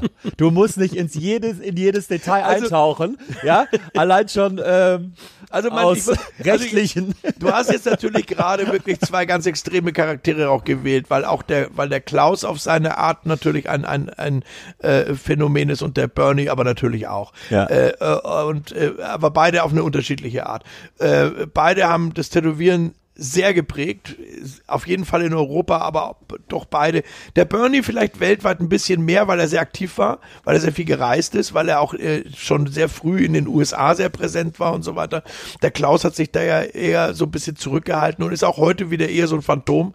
Also äh, viele junge Tätowierer wissen gar nicht, wer das ist, weil er sich eigentlich, der sitzt da in seinem Wien und macht sein Ding. Genau. Das macht er immer schon genauso gut. Das war vor 20 Jahren schon genauso gut wie heute. Ja. Und der äh, macht auch heute immer noch einigen Leuten echt was vor. Aber der, ja, der sitzt das so aus irgendwie. Du, Ja. Der, der, hat so diese, Aber er hat ja wa- wahrscheinlich seinen festen Kundenstamm. also zumindest hat er Ja. so eine gelebte Wiener Kaffeehaus-Mentalität. Das meine ich jetzt wirklich positiv. Ja. Der sagt sich, äh, geh warst, das können wir doch morgen auch machen. Na, also das ist, äh, wenn er denn dabei ist, dann macht er das auch gerne und dann macht Ja. er das auch gut, aber äh, äh, der sagt sich halt auch, Er hetzt sich nicht, sagen wir es okay, mal so. was, warum soll ich mir jetzt einen Stress machen? Ein Gebietchen. Ne? Ja, Gebietchen, ne? Aber das kann man natürlich mit heute nicht mehr vergleichen. Beide Charaktere, deswegen habe ich das gerade nochmal so hervorgehoben, sind sehr unterschiedlich, aber beide Charaktere hätten es wahrscheinlich schwer, heute auf einer Tattoo-Convention so ein bisschen zu bestehen. Weil? die, weil die jungen Leute eine andere Erwartungshaltung haben an einen Tätowierer heute. Das fängt also damit an, dass wir alle, und da kann ich mich nicht ausschließen, alle Tätowierer in der Zeit oder die meisten äh, sehr feierwütig waren. Ja. Das heißt also, da gehörte zu einer Tattoo-Convention auch dazu, dass man am nächsten Tag mit einem ordentlichen Hangover da in die Halle kam und erstmal eine ganze Zeit lang nichts frühstücken konnte, keine feste Nahrung zu sich nehmen konnte. Und dann gab es halt eben auch Leute, und da nenne ich jetzt mal keine Namen, die dann auch am Stand mal einen Joint geraucht haben in der Halle. Man darf ja auch nicht vergessen, damals durfte ja überall noch gepafft werden. Ja, ja. Das heißt also, da wurde dann mittags um zwölf oder um eins oder um zwei, je nachdem, wann derjenige denn da aufgetaucht ist, da wurde erstmal die Bufen angezündet. So, ne? Und dann hat man erstmal Ja, ja, ja. schön einen weggeschnauft. Und dann hat man eventuell noch irgendwelche anderen Medikamente eingenommen, bis man dann irgendwie startklar war. Und alleine das wird dir ja heute schon nicht mehr verziehen. Wenn der Tätowierer heute ein Bier am Tisch stehen hat, dann würden viele Leute schon die Nase rümpfen. Ich habe dich, glaube ich, mal mitbekommen. Ich glaube, das war 2000 Berlin Convention. Da hast du dir einen Stand mit dem Pogo geteilt. Kann das sein? Ja, das ist wahrscheinlich Oder dann schon länger her, 99? aber ja. Und ich weiß nur, ich weiß nicht, wer die Dinge am Start hatte. Irgendeiner hatte Haschcookies. Und Tintin kam jede Stunde rum und hat sich einen geholt. Der konnte überhaupt nicht mehr geradeaus gucken. Was macht er aber? Mit einem Realistic-Porträt Best of Show. Ne? Also- der hat eigentlich gar nichts mehr gesehen und wir alle so, alter Ja, Vater, ja. ey. Also, äh, ich weiß nicht, wer die Kekse mitgebracht hat. Du warst es auf gar keinen Fall. Also ich war das ganz bestimmt nicht. ähm, aber Das äh, wüsste ich doch. diese Kekse hatten eine Zeit lang tatsächlich eine Tradition. Allerdings Ja, muss es, man, man riecht's ja auch nicht. Oh mein Gott, diese, also Ja, man muss aber auch wirklich sagen, diese Kekse sind ein eigenes Podcast. Ähm, also das, das, das fing irgendwann mal ganz, Demnächst mehr. ganz, ja, also das fing ganz harmlos irgendwann mal an und es endete dann tatsächlich darin, dass sich irgendwann sogar ein Meisterkonditor gefunden hat, also ein Konditor mit Meisterbrief gefunden hat, der dann auch Trüffel gemacht hat und so weiter und so fort. Wow. Also das heißt, wir reden hier auf oberstem Niveau. Das Schlimme an der ganzen Sache ist leider das. Ähm, das fing ganz harmlos und ganz klein an und war eigentlich auch wirklich nur für einen ganz engen, bescheidenen Kreis gedacht. Ja. Das heißt also, da äh, wir reden hier über, über, über zehn Freunde, sagen wir jetzt mal, innerhalb des Business und die wussten natürlich alle, worauf sie sich da einlassen. Diese ganze Geschichte ist dann irgendwann mal so explodiert, dass die Person, die diese Kekse mitgebracht hat, wo keiner weiß, wo die herkam. Die stand plötzlich da. Man weiß so, es einfach nicht. Den hat man später schon Cookie Man genannt. So. Und äh, diese Person. Kam der so aus dem Hamburger Raum? Also der soll aus Norddeutschland gekommen Ja. sein. Und diese Person, dieser, dieser sogenannte Cookie Man, ja, der wurde dann schon von Leuten in New York angesprochen, die er in seinem Leben vorher noch nie gesehen hat. Das heißt also. this Cookie Man? Ja, ja, ja, ja. Also das heißt, dieser, dieser, äh, äh, äh, dieses, diese Geschichte ging also dann irgendwann mal rum. Jetzt nicht wie ein Lauffeuer, aber das hat sich schon wirklich so Ja. verbreitet. Und jetzt kommen wir zu den Geschichten, die vielleicht nicht ganz so lustig sind. Es gibt zum Beispiel, ich nenne da jetzt da auch keinen Namen, weil die Person vielleicht äh, das nicht Man kann sich würde. da auch vertun und dann kippt's in eine, Also eine es Richtung, ist, die es man sind, auch nicht will. Es sind ja. da halt so ein paar Unfälle natürlich auch passiert und das waren dann auch, war dann auch der Grund, warum dieser, dieser Cookie Man dann auch plötzlich aufgehört hat. Da ja. gesagt, so Schluss aus Bastard, das ist nicht lustig. Ähm, also äh, erstens, was erstens mal passiert ist und das fand äh, diese Person damals dann auch sehr unlustig, ähm, dass Tätowierer, die das wussten, anderen Tätowierern einen Streich gespielt Oh haben. nee, Alter. Das heißt also, man hat dann also diese, Ja, das ja. war halt später echt verheerend, weil wir hatten dann diese Schokoladenkugeln, diese Schokoladentrüffel. Und du schmeckst dann nichts mehr Nichts raus. mehr, ne? Das schmeckt für dich wie ein Weihnachtstrüffel. Das so. ist doch total link. Vor allem, du tätowierst auf einer Convention Also- und auf einmal bist du total drüber Also und ich weißt gar nicht kürze warum. das mal ab. so, Ich ne? kürze Ja, das ja. mal ab. Mein Ausstiegspunkt bei der ganzen Geschichte, wo ich gesagt habe, ich will mit dem Ganzen da wirklich überhaupt nichts mehr zu tun haben, war, als jemandem der Magen ausgepumpt werden musste. So, Ah, der hatte also sieben oder acht Stück von diesen Dingern Oh, da je, je. gefressen und hat die Reise des Jahrhunderts mitgemacht. So, das klingt natürlich lustig, wenn man das erzählt im Nachhinein. Äh, äh, und es ist dann auch nichts passiert und die Person, der das passiert ist, der konnte dann zehn Jahre später auch drüber lachen, wollte aber denjenigen, der, das war dann auch noch das Fiese daran, äh, wir reden hier leider über jemanden, der ein Hühne von 1,98 war, Okay. mit 130 Kilo Kampfgewicht, Ah. der wollte diesen Cookie-Mann erstmal umbringen danach. Weil, äh, obwohl der ja gar nichts dafür konnte. So, naja, also auf jeden Fall, das ist eine von vielen Geschichten, aber äh, auf die Geschichte, auf die ich eigentlich kommen will, und die hat sich mehr oder minder zum gleichen Zeitpunkt äh, äh, ereignet, dass eine Tätowiererin, die man auch heute noch sehr gut kennt, deswegen lasse ich den Namen absichtlich weg, die hat das eben alles nicht mitbekommen. Die hat auch mit Drogen und äh, Alkohol nix am Hut und die hat gedacht, das sind einfach nur Weihnachtsplätzchen und hat dann schön drei Stück davon verputzt. Ja. Die haben ja auch super geschmeckt und die hat dann auch die Reise des Jahrhunderts mitgemacht. Die redet bis heute kein Wort mit mir. Le- Leider ernsthaft, also das ist auch nicht lustig, die nimmt, die redet bis heute kein Wort mit mir. Mit der habe ich mich vorher gut verstanden. Äh, und äh, äh, aber das war dann leider so, dass sie mich dafür verantwortlich gemacht hat, obwohl ich da gar nichts dafür kann eigentlich. Aber solche Geschichten sind dann halt passiert leider und, und dann muss man natürlich auch sagen, ja, dann, das ist dann auch nicht mehr lustig irgendwann so, ne? Ich führe dich nochmal. Aber ich wiederhole nochmal, Ja. ich kenne die Person nicht, die das alles da ver Wir gehen nochmal zurück nach München. Du hast dann irgendwann, du warst so beeindruckt von Sohne, von der Art, wie er gearbeitet hat, wie er im Umgang mit den Kunden war, dass du gesagt hast, ich will das auch machen. Ja, das ist natürlich, also die, die tatsächlich ist mein persönlicher Werdegang da ein bisschen anders. Äh, äh, eigentlich müsste ich jetzt wie in so 90er Jahre Tätowiermagazin äh, sagen, ja, das war immer mein Traum und ich habe als Kind schon gezeichnet. Naja, wer hat als Kind denn bitte nicht gezeichnet? So, also äh, das stimmt nicht. Ich habe zwar auch als als als Kind und Jugendlicher schon gezeichnet und gemalt und habe äh, äh, auch später in meiner Jugend äh, äh, vielen Freunden irgendwie äh, Sachen auf die Jacke gepinselt, weil ich das anscheinend besser konnte als andere. Ja. Ich muss auch sagen, ohne jetzt eingebildet wirken zu wollen, ich habe irgendwann vor längerer Zeit mal so Zeichnungen von mir gefunden, die in meinem Kinderzimmer entstanden sind und die waren wirklich nicht schlecht. Also Mhm. natürlich aus heutiger Sicht ist nichts davon tätowierfähig, das muss ich schon auch sagen. Ich habe mich damals auch schon Totenschädel fand ich super mit Irokesen und so weiter und so fort. Also die die waren natürlich schon weit entfernt von politisch äh, äh, nee, nicht politisch äh, äh, anatomisch korrekt. Ja. Wollte ich schon sagen politisch korrekt. ähm, aber äh, aber doch besser, als ich es in Erinnerung hatte. Aber trotzdem war das jetzt nicht unbedingt so mein, mein Traumberuf. Ich, tatsächlich fing das bei mir alles durch einen totalen Zufall an. Ich habe äh, durch einen Freund eine äh, Tätowiererin kennengelernt, mit der ich dann auch äh, eine ganze Weile liiert war. Ja. Und äh, In München. in München, ja. Ja. Und äh, äh, wiederum diese Tätowiererin ähm, hat den Laden, die das ist, äh, die war vorher mit einem anderen Tätowierer in München zusammen, die waren also ein Paar.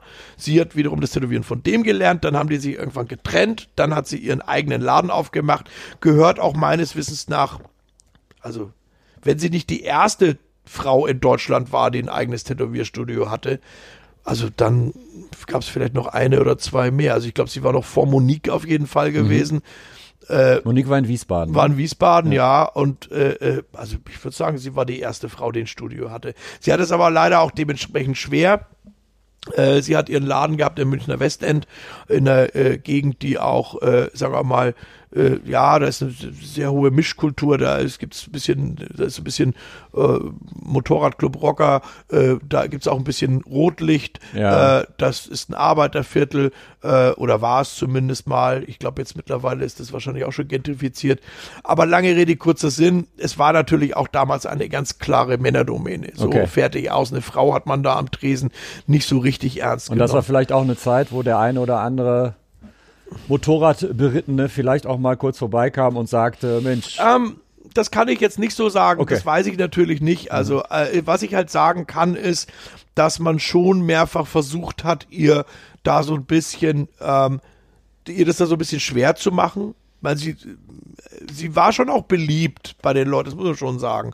Also gerade so beim, beim Rotlicht, weil sie viele Frauen hatte, äh, die sich bei ihr tätowieren haben lassen, wahrscheinlich allein schon, weil sie selbst eine Frau war und so weiter und so fort. Und dadurch war also der, der hat sie einen ganz guten Draht da zum Milieu gehabt, glaube ich. Aber äh, der Punkt ist halt, dass ich damals, wenn ich Zeit mit ihr verbringen wollte, ich das eigentlich im Tätowierstudio musste, weil Ja. sie halt alles auch alleine gemacht hat. Sie hat also tätowiert, musste ans Telefon gehen, bla bla bla. Naja, und ich bin halt ein hilfsbereiter Mensch. Es war wirklich ohne Hintergedanken. du warst dann quasi so ein Shop-Guy. ja, klar, ich bin da ans dem Telefon gegangen heraus, und ja. weil ich ja auch damals schon voll tätowiert war, äh, war es halt so, dass die Leute da in den Laden gekommen sind. Die vor dachten, allem du bist Tätowierer. Genau, Ja. die dachten, ich bin der Tätowierer. Und das ist auch übrigens gleich, um das gleich vorne wegzunehmen, das ist auch der Grund, warum wir nicht mehr zusammen sind. Mhm. Ich fand die echt toll, die Frau. Ich verstehe mich bis heute gut mit der. Davon mal abgesehen, wir sind langjährige, richtig gute Freunde geworden. Aber sie hat mich dann irgendwann abgeschossen, weil sie Angst gehabt hat, dass ich nur einer von diesen ganzen vielen anderen Leuten bin, der sich bei ihr so einzeckt und ihr den Laden wegnehmen will. ah, okay. Tatsächlich war ich einfach nur hilfsbereit. Ich habe die Leute also praktisch zum Beispiel beraten am Tresen, weil sie am Tätowieren war. Und die sind dann zum Beispiel gekommen und haben gesagt, ja, ja, dann, dann komme ich morgen oder wann auch immer der Termin dann war. Und waren dann entsetzt, dass sie das dann macht. Weil die natürlich gedacht haben, ich mache das. Ja, ja. Ich habe auch öfter mal Zeichnungen für sie angefertigt und dülüt. Und ähm, das hat dann leider relativ schnell ein Ende gefunden. Also sie war dann, sie hat dann auf einmal eine völlig falsche Idee von der Art der Beziehung bekommen, die wir da geführt haben und hat mich dann halt auch echt abgeschossen. Und da war es dann aber so, dass ich dann durch diese ich habe ja unheimlich viel Zeit da verbracht und ich fand die Du Luft wusstest im Prinzip, wie der Hase also so zumindest, ungefähr läuft. zumindest hatte Ja. ich äh, äh, diese, diese Luft geschnuppert da im, im, im, in dem Laden und, und fand es toll. Und dann habe ich die Möglichkeit bekommen, eben hier in Hamburg äh, praktisch richtig eine Lehre anzufangen als Tätowierer. Ah, okay, du bist gar nicht Genau. als ausgelernter, in Anführungszeichen, Nein. Tätowierer nach Hamburg Man, gekommen, äh, sondern man, äh, ja. damals, damals bester Freund Heiko Schneider hat äh, äh, zu Hause schon tätowiert. In der- Hamburg. In, in Hamburg, in der Osterstraße. Woher kanntet ihr euch denn? Weil München, wir Hamburg? kannten uns dadurch, dass wir beide Psychobillies waren. Also wir kannten uns von Konzerten, Ah, von- weil er, okay. äh, weil er damals auch schon, also ich meine, die, die Psychobilly-Szene war Mitte der 80er und vor allem in der zweiten Hälfte der 80er sehr stark in Deutschland. Mhm. Es gab in jeder Stadt eine richtige Szene und, und so Da weiter. man sich gegenseitig besucht. Aber man kannte Konzerte, sich. Ja. Also die ja, ja. Szene war dann doch wieder so überschaubar, dass man sich kannte. Da gab's die Frankfurter, da gab's die Berliner, da gab's die, äh, äh, da gab's die Wuppertaler und so weiter. Und und auch wenn man jetzt nicht unbedingt jeden von denen kannte, aber du kanntest halt die und man ist dann zum Beispiel in den Pott gefahren Genau. nach, nach Dortmund Ja, ja. zum Meteors-Konzert oder Ja. Wannabatz oder sonst was und dann waren die alle da Genau. und dann war das so wie so eine große Familie. So. Das ist auch übrigens das, was mich dann später ja auch beim Tätowieren so beeindruckt Ja, oder bei hat. Tattoo Conventions genauso ist ja war. auch so, Genau, ne? weil es genauso war. Genau. Du bist da hingefahren und man war auf einmal befreundet mit jemandem aus Israel und aus Luxemburg und aus, aus äh, Madrid ob, weil man sich an einem anderen Ort ja getroffen hat. Genau. Und ich habe tatsächlich gerade in den 90er Jahren enge Freundschaften zu Leuten entwickelt, die eigentlich, und das möchte ich bitte nochmal betonen an der Stelle, ohne Internet Ja, ja, klar. ja, äh, äh, richtige, echte Freundschaften geführt äh, mit Leuten, die am anderen Ende der, der Welt leben. Da hat man auch Also einen Brief Zeit, geschrieben. Eine, eine Zeit, in der man noch Briefe schreiben Ja, musste. ja. Ja. Äh, Oder mit Festnetz angerufen hat. Und ähm, äh, ja, und, und dadurch ist Ja, es aber entstanden- dadurch kriegt ja auch eine Freundschaft sofort eine ganz andere Wertigkeit. Ja, vor allem, äh, ne, du musst nicht heute kurz eine Direct Message an. schreiben oder so, sondern setzt dich Ja, hin ja. und schreibst dem jemandem einen Brief. die Freundschaften Ne? halten ja auch alle bis heute an. Genau, Oder die eben. meisten. Ne? Genau. Klar, man Das Fundament so bisschen- stark ist. Die Genau. meisten Leute äh, reisen nicht mehr so viel. Das ist ja auch eine Alterssache. Ich gehe auch nicht mehr auf jede Tattoo-Convention wie früher. So diese, diese, man, man kann das ja dann auch gar nicht mehr Nee. so, ja. Aber äh, und äh, wie gesagt, Heiko kannte ich halt eben durch diese äh, äh, durch diese subkulturelle Verknüpfung und der hat dann irgendwann, der war sehr gut damals, ein sehr guter Tätowierer, äh, äh, war auch seiner Zeit voraus und und hat also äh, war gehörte zu diesen sogenannten jungen Wilden, die da äh, mit einem neuen äh, Anspruch auch da reingekommen sind in diese ganze Geschichte und dann ging es bei ihm nicht mehr anders, dass er äh, einen richtigen Laden aufmachte. Der hatte damals einen, äh, einen Raum bei sich in der, in der Wohnung da fertig gemacht. Das In hat welchem schon Stadtteil in Hamburg war das? äh, in äh, Eimsbüttel, Osterstraße. Ja. ja. Dann hat er gesagt, ich brauche einen richtigen Shop. Laden und dann hat er den Laden eröffnet, äh, den Laden in der Ehrenstraße 1. Ach was? ja, ja, Direkt, das ist immer noch der Originalladen. Luftlinie 30 Meter von der Herbertstraße. Ja, ja, Ist genau. ja, parallel. das war damals ein, äh, ein völlig, also die ganze, also hier war ja alles anders. Das muss man auch dazu sagen. Ganz kurz, einmal äh, kurz einhaken für unsere Zuhörer. Der Laden ist natürlich immer noch in der Erichstraße 1, Genau. der Hauptladen. Wir sind jetzt aber einmal kurz ums Eck in der Davidstraße 5. Da hast du einen dir hier, da sitzen wir jetzt schon die ganze Zeit, einen kleinen Laden, zweiten Laden eingerichtet. Ja, wir haben, äh, wir mussten irgendwann ja mal expandieren, aber auch schon vor Ja. 20 Jahren. Ja. Und weil ich den Originalladen nicht aufgeben wollte, einfach weil da auch viel dranhängt. Ich meine, ich bin in, in dem Laden aufgewachsen, tätowiertechnisch. Ja. Das ist einfach so. Ich, ich kenne da, also ich- so oft wie ich den Laden tapeziert, gestrichen und auch gewischt habe, das geht auf keine Kurhaut und und äh, ich hänge da einfach dran. Ich bin Mhm. da, ich bin da auch viel zu äh, viel zu traditionell wahrscheinlich irgendwie, was sowas angeht. Aber wir mussten halt irgendwann auch mal wachsen und und und dann hat sich das so ergeben, dass wir halt externe Räumlichkeiten noch angebietet haben. Ich meine, der Laden, die Lage ist ja schon, das ist ja eine krasse Lage. Das ist ja so mitten, das ist ja eigentlich, also näher am Kiez dran geht's ja schon fast war, gar nicht Es war mehr. früher tatsächlich äh, schwieriger für uns, weil die Erichstraße damals eine sehr dunkle Straße war. Äh, es hat zwar damals noch Straßenprostitution gegeben, als wir angefangen haben.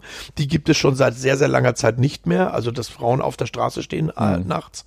Aber äh, das war schon eine sehr, sehr äh, dunkle Seitenstraße, in der sich schon sehr selten auch jemand verirrt hat. Warum aber ausgerechnet da, warum wollte Heiko den Laden genau da Na, weil das der einzige Laden war, der zu dem Zeitpunkt frei war. Also es war eigentlich eine ganz äh, pragmatische Entscheidung. Und der Laden war damals in einem extrem War das denn schon. Tattoo Shop? Nein, Nein. das war vorher eine Dönerbude und die wurde auch hinterlassen in einem, äh, also der Laden war Schrott. Desolat, ja. Der war absolut Schrott. Mhm. Und äh, dadurch war, ging der aber billig über den Tisch damals, weil der Vermieter einfach gesagt hat, ja gut, also das will eh kein Mensch haben, dann nimmst du das. Ja, und mit Tätowieren verdienst du ja eh kein Geld hier. dann, dann mach mal. Ne? das war im sich- Jahr Anfang 90 91. Und 91. das hat sich natürlich dann aber auch geändert irgendwann. ne? Also das äh, Vermieter hat dann schon auch irgendwann mal erkannt, oh, jetzt ist das ja renoviert Oh. hier. Jetzt will ich aber mehr Geld. Ja, ja, ja, so. klar. Und wir hatten mittlerweile auch schon drei oder viermal Vermieterwechsel und so weiter. Also, Ja. naja, gut. Und ähm, und da war es dann so, dass er schon nach einem Monat, er hat eröffnet, nach einem Monat hat er gemerkt, scheiße, ich kann das gar nicht. Weil der, der saß da alleine, der, der, seine Frau hat damals noch in einem, äh, hier bei Easy Rider als Geschäftsführerin gearbeitet, war damals so ein Klamottenladen Ja. auf der Reeperbahn direkt und der saß da alleine und der kam auf einmal zu nichts mehr, da ging die Tür auf, weil es war natürlich anders als zu Hause tätowieren. Ne? Ja, ja, ja. Äh, Und, äh, äh, und dann rief er mich an, weil ich hatte damals äh, gerade viel Tagesfreizeit. Ich habe in, drei- ich hab in, in drei Bands gleichzeitig gespielt. Und wollte- Tagesfreizeit ist ein schönes Wort. ja, ja, und ich ja, wollte ja. damals äh, äh, mit Musik durchstarten. Ich habe wirklich gedacht, ich mache so eine Musikerkarriere. Ja. Ähm, und äh, äh, damit ich mit allen Bands auch auf Tour gehen kann und also gedöns, habe ich tatsächlich bewusst meinen Job gekündigt. Also es war Mhm. tatsächlich freiwillig ich war ja auch nicht arbeitslos, sondern ich habe ja Arbeit zu tun gehabt, Ich habe ja. jeden Tag geprobt mit irgendeiner Band. Ja, oder ja. wir waren unterwegs. Und dann rief er mich an und wir hatten Was tatsächlich. hast du gemacht? Hast du gesungen oder was? ja, ich habe gesungen, Gitarre gespielt. Schlagzeug, also alles was gebraucht. Ich habe es wirklich, also ich wollte es wirklich. Ja. Ich wollte Rockstar werden, egal wie. Ja. Ich habe gedacht, okay, wenn ich mit der Band, äh, also am allerwenigsten möchte ich das als ja. aber aber selbst dann kann ich immer noch Würde ich auch später, nehmen. kann ich später dann noch was anderes machen, so ne. Okay. Und äh, wir hatten tatsächlich gerade eine Platte aufgenommen, haben auch gerade äh, äh, äh, eine Aussicht auf einen auf einen guten Deal gehabt und all so ein Gedöns irgendwie und hatten aber dann äh, durch diese Plattenaufnahmen da gerade äh, äh, Zeit, weil äh, da standen also keine Live-Gigs an und so weiter und so fort. Und dann klingelte Und dann aber rief, rief 040. mich Heiko an und Ja, sagte, ja. Mann, scheiße, du hast doch da im Tätowierstudio A gearbeitet, kannst du nicht mal hierher kommen und mir ein bisschen helfen? Und äh, dann kam ich hierher und wollte eigentlich nur drei Monate bleiben und bin bis heute geblieben. Also, weil es war dann so, dass ich hier angekommen bin. Aber ganz kurz, warte. Er brauchte ja unmittelbar Hilfe. Ja, Das heißt, du kamst mit Sack und Pack von. Nö, ich kam mit einer Sporttasche, weil ich wollte ja nur drei Monate bleiben. Ich, Ah, wollte, ich okay. hatte ja gar nicht, ich habe meine Wohnung von hier aufgelöst. Okay. Freunde aber er brauchte ja, er brauchte ja akut Hilfe. Und du hast ja da noch gar nicht tätowiert. Ja, naja, Moment, ge- genau, Moment. Oder hast du da, schon auf also, Kumpels nee, mal nee, nee, nee, nee, nee, nee, Moment, also da muss man dann auch mal einhaken. Ich habe in München schon so ein bisschen Piercing gemacht, allerdings auch eher auf haarsträubendem Niveau aus heutiger Sicht. Das muss ich auch mal ganz ehrlich und selbstkritisch einräumen hier an dieser Stelle. Ähm, und ähm, ich glaube auch, dass er damals meine äh, Fähigkeiten ein, ein wenig überschätzt hat, weil man gab ja kein messbares Level dafür. Er wusste nur, dass ich mit einer Tätowiererin zusammen war und dass ich in einem Tätowierstudio gearbeitet habe. Ja. Aber das war's auch. Okay. So. Und äh, äh, ich habe aber natürlich hier nicht tätowiert, sondern er brauchte eigentlich jemanden, der äh, äh, ans Telefon geht, Leute berät. Ein Shopmanager, Ja. genau. Eigentlich ein Shopmanager. Ja. Diesen Begriff gab es damals noch nicht, Ja, ja. Aber, aber das ist das, was ich gemacht habe. Genau. Das heißt, meine erste Tätigkeit, auch tatsächlich am allerersten Tag, als ich hier war, äh, habe ich erstmal eine, äh, die, eine Visitenkarte für ihn entworfen, weil es die nicht gab. Cool. Endless Pain Ja. hatte keine Visitenkarten. So. Und die wurde dann auch innerhalb der Ist ersten das Woche. das legendäre, ich nenne es jetzt, jetzt einfach legendäre Endless Pain Logo, was es jetzt auch noch gibt? Nee, wobei das er auch, das hat er entworfen damals, äh, äh, das allererste, die allererste Visitenkarte, die wir hatten, die war, die war sehr viel einfacher gestrickt. Äh, davon habe ich auch irgendwo noch mal welche, schätze ich jetzt mal. Da war einfach so eine Treibel. Treibel waren damals eine Riesensache. Ja, klar. Oder das war in den Startlöchern gerade. Genau. Und wir waren so das einzige Tätowierstudio in Hamburg, die das bedient haben, weil die anderen fanden das kacke und die haben auch echt gedacht, das geht so vorbei. Dass das die 90er dominiert, konnte man damals noch nicht wissen. Ich glaube, 92 kam die Blood Sugar Sex Magic von Chili Oh danach ging's Peppers rund. und Ja. dann ging's ab, ne? Dieses Armband habe ich 48 Ja, ja. Millionen Mal tätowiert. Es ist um Gottes Willen wirklich, also überhaupt diese diese dieses Red Hot Chili Ja, aber es Peppers hat ja auch ein halbes Jahr die CD Miete finanziert, Diese, dieses? CD-Booklet, das haben wir einmal komplett durchtätowiert. Also wirklich, Ja, ja, ja. ich- alleine diesen, diesen Haida-Adler auf dem Rücken habe ich, glaube ich, zehnmal tätowiert auf dem Rücken. Also da gibt es ein paar Leute, Genau an der die Stelle sich, auch noch, ja. Die können sich jetzt hier in, in der Badeanstalt begegnen und die wissen alle, ah, Die haben so einen Club. 92. stellt, euch, stellt euch mal mit dem Rücken zu mir in Zehnerreihe nebeneinander, da mache ich Es war ein wirklich Foto. so, es war echt Ja, ja. dramatisch. Ja. Der Name dann wirklich, also ab dem Moment mit der, mit der Red Hot Chili Peppers Platte, Ja. hat es so an Fahrt aufgenommen, das Ja. war unbremsbar. Ja. Und wir haben damals so eine Tribal-Tätowiermaschine auf diesem, auf dieser Visitenkarte drauf gehabt, Ja. weil wir damit schon darauf hinweisen wollten, ja, traditionell, aber auch die moderne. Okay. So, äh, aber dann kam schon relativ schnell unser jetziges Logo. Das war dann irgendwann so eine Entwicklung, die ähm, ja, Also ich finde ich finde das so lustig, weil du bist schon voll im Game. Du bist extra irgendwie 800 Kilometer weiter hingezogen und warst noch nicht mal Tätowierer. Nein, überhaupt nicht, überhaupt nicht. Und es hat auch eine ganze Weile gedauert, bis ich denn angefangen habe. Ich habe dann auch tatsächlich erstmal angefangen, an mir selber rumzubrückeln und, äh, äh, und an Freunden und Bekannten. Äh, äh, ähm, ja, ähm, irgendwann natürlich klar, irgendwann stolperst du dann halt vor sich hin. Habe aber auch einen Lehrmeister gehabt, der sehr, sehr streng mit mir war und äh, mich davor bewahrt hat, dass ich jetzt sagen wir mal so die, die wirkliche richtige, absolute Totalvollgrütze fabriziere. Äh, an dieser Stelle gilt aber schon nochmal, wenn es da draußen noch jemanden gibt, der mit Tätowierungen vor mir rumläuft zwischen 1991 und 93 oder so und damit nicht mehr so glücklich ist, dann soll er mal hierher kommen. Also da können wir ja, dann ja. schon nochmal Da- drüber da reden. können wir noch ne? mal was drehen, Ja, ne? ja, natürlich. Okay. Also so viel Selbstkritik soll schon sein. Ne? Also das ist so. Sag war mal, ja- du warst ja zu der Zeit, sagen wir mal so, du äh, hast Ja zum Leben gesagt und du kommst aus München mitten auf den Kiez. Wie schwer ist es, da einen Abstand zu finden. Ich meine, du gehst aus der Tür, Oh, die Hälfte der Leute ist besoffen, die anderen Oh, sind ja. auf irgendwas und alles ist die ganze Zeit da und jeder, weiß ich meine, du bist cooler Dude aus einem Tattoo-Shop, da will ja auch mit dir jeder an Tresen ja. und so, ne? Also das war schon schwierig, klar. Ja. Das war, also das, äh, wenn ich heute so zurückblicke, dann begreife ich jetzt erst, wie viel Glück ich dann am Ende doch gehabt habe. Ich nenne es jetzt einfach mal Glück, dass ich an einem gewissen Punkt nicht, nicht abgeschmiert bin. Weil, weil dann auch Mitte der 90er Jahre, äh, als ich zwar schon eine Weile hier war, aber, äh, äh, oder ja, war, eigentlich war es gar nicht mit, es war so 92, 93 gefühlt. Da, da ging das ja auch mit den, mit den Drogen, hat das da so richtig auf Fahrt aufgenommen. Also jeder hatte auf einmal irgendwie äh, äh, alles einstecken und das auch noch in rauen Mengen. Und man muss schon sagen, dass ich in der Zeit in München ähm, waren war Drogen nie so ein richtiges Thema, obwohl Ja, es es da auch gab. ja. War mehr so Alkohol geprägt. Ja. Äh, und äh, Drogen waren auch nicht so einfach zu beziehen. Klar, da gab es auch Junkies, die wussten dann schon, wo es hingeht, aber wenn man jetzt nicht ausgerechnet irgendwo äh, am Hauptbahnhof sich rumscheuern wollte, dann war das nicht so einfach. Also selbst Hasch war, war mitunter schwierig äh, dran zu kommen. Das war überhaupt so die, sagen wir mal, einzige Droge, die für uns in erster Linie relevant war. Ja, das war mal so gesagt, man raucht mal einen Joint. Und selbst da war es tatsächlich so, dass man über die einfachste Ware äh, äh, das, was Leute hier zum Backen nehmen, äh, da war man schon richtig glücklich, wenn man da mal so eine, so eine, so eine kleine Ecke von drei, vier Gramm in der Hosentasche hatte. Da war es schon der Larry da unten irgendwie. Und hier kommst du auf einmal hin und, und hier liegt alles in rauen Mengen auf dem Tisch. Und äh, ich war ja damals auch noch sehr, sehr jung. Und Heiko war ja auch sehr jung, der war ja genauso alt wie ich, der war, glaube ich, ein Jahr älter. Also das heißt, Das heißt, man verpackt auch mehr. Wenn du Boah, natürlich und plötzlich durchfeierst, das- geht's am nächsten ja, Tag, plötzlich im war ja auch das, heute. Ja, zumindest das, das, das, das war ja das Geld dann auch da. Ja, ja. Das haben wir auch nicht vergessen. und Du vor allem immer Cash auf Tasche. Du verdienst da juckt's ja einmal- nicht, wenn mal ein genau, fehlt. Du ne? verdienst ja. auf einmal Geld und und äh, äh, hast dann auch, das kommt dann natürlich auch wieder durch die durch die Tätigkeit äh, äh, zustande, dass sie in einem Tätowierstudio damals zumindest auch deutlich mehr Strolche getroffen haben, als das heute der Fall ist. Äh, heute setzt sich unsere Kundschaft aus der Mittelschicht zusammen. Kaum einer hat da äh, De definier mal, was ist ein Strolch? naja, Leute, die halt, die halt äh, äh, aus äh, halbseidenen Ja. äh, Geschäftsfeldern, äh, Ja. äh, die ihr Geld aus halbseidenen Geschäftsfeldern generieren, in jeglicher Art und Also Weise. Zuhälter etc. Also, naja, wir hatten zum Beispiel, dort, also als wir angefangen haben, hatten wir äh, ausschließlich Kunden aus äh, einmal der Subkultur, aus der wir selbst entstammten, Ja. äh, und aus dem Milieu. Also das heißt, äh, Leute, die hier im Umfeld gearbeitet haben. So.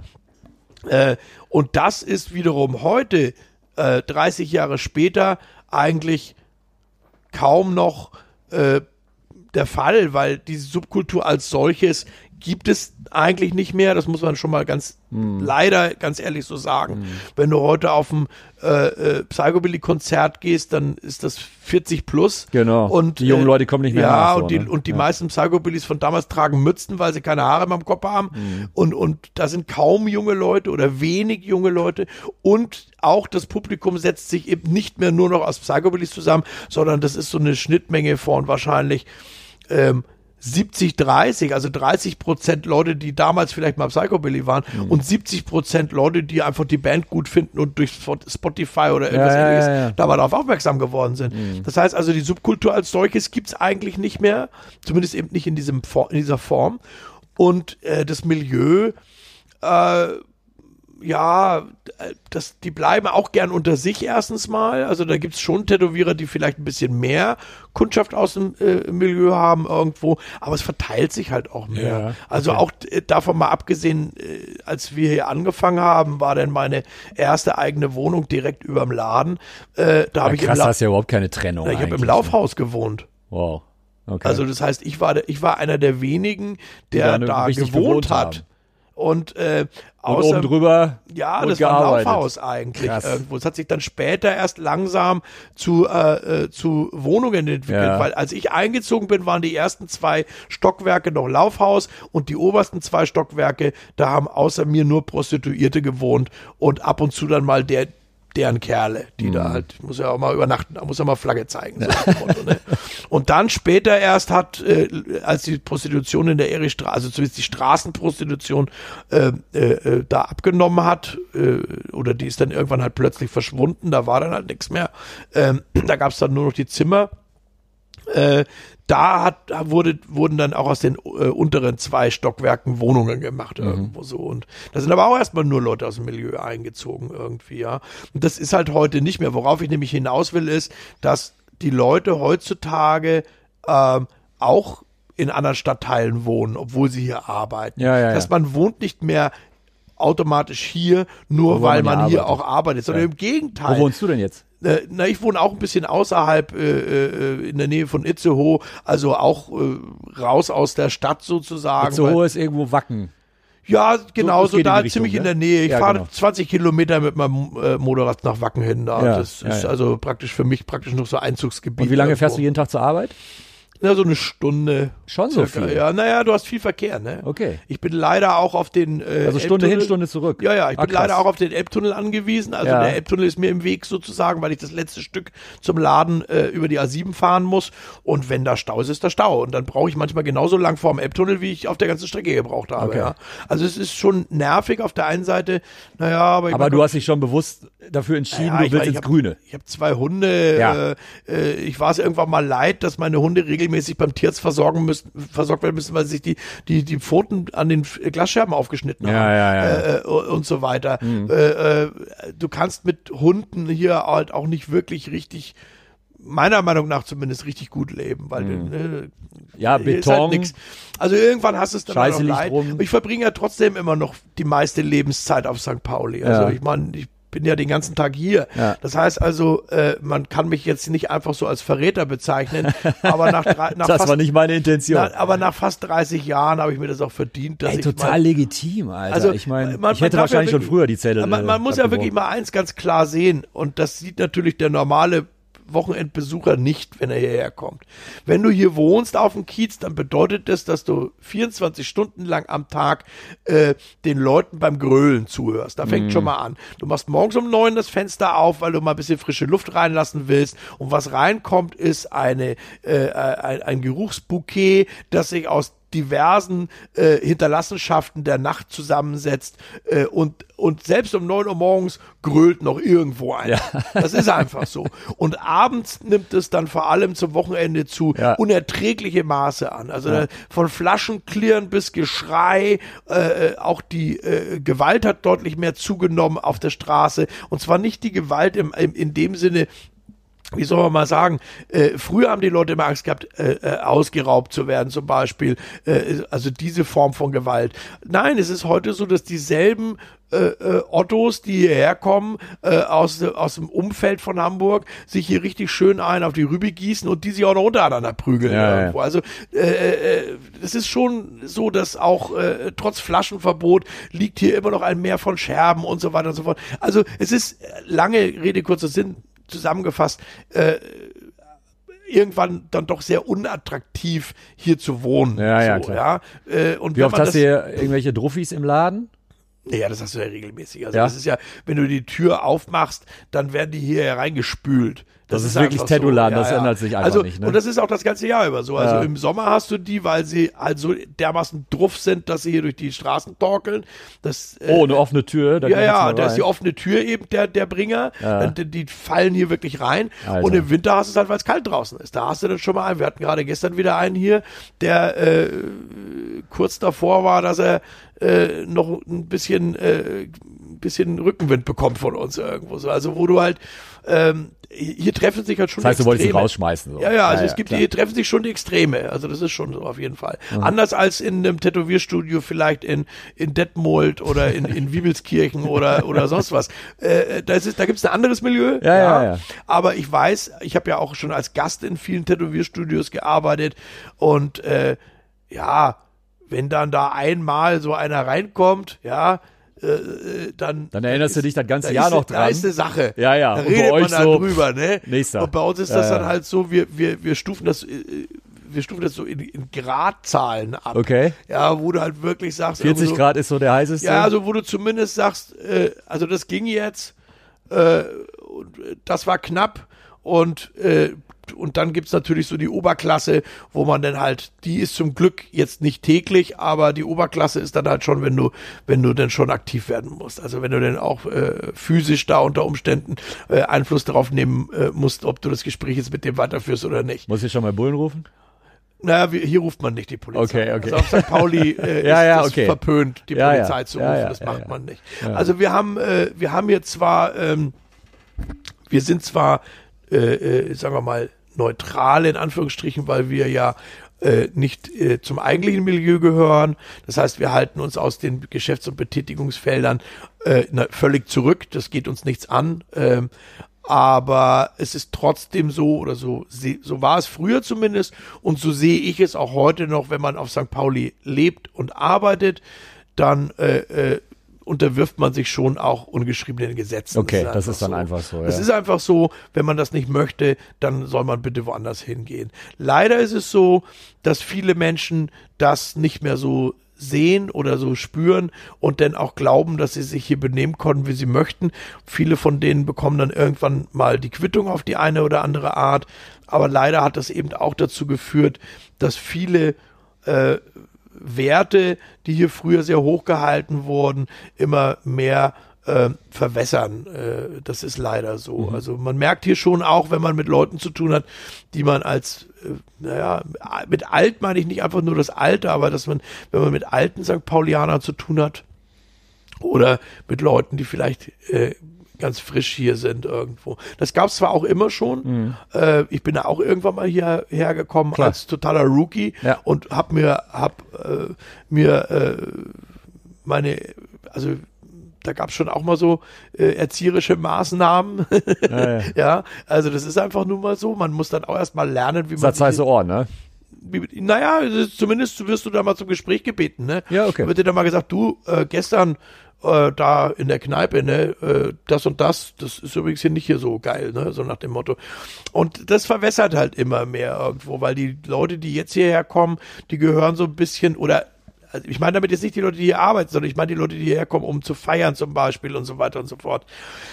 Ähm, das hat sich so in diese, diese Extrem hat sich so in die andere Richtung, äh, äh, wie soll man sagen, verändert. Ja, es ist halt so Leute- dieses Event-Saufen-Tourismus. naja, man schreit so, halt, ne? man schreit halt so lange rum, Ja, ja. bis man dann eine Ohrfeige fängt und dann holt man die Polizei. Ja, genau, ja, ja. Und das hast du halt früher nicht so in dem Maße gehabt, wenn du früher hier rumgeschrien hast äh, äh, und dann ist tatsächlich irgendwann geschafft hast, dass der Watschenbaum umfällt, dann hast du das aber auch akzeptiert, weil du Genau. wusstest auch, dass es dafür einen Grund gab. Außerdem wolltest du in der Woche darauf ja ganz gerne vielleicht wieder hier feiern. ja, ja, genau. Ja, man hatte dann ja auch Angst, dass derjenige einen dann vielleicht wiedererkennt und dir dann pauschal gleich nochmal eine mitgibt.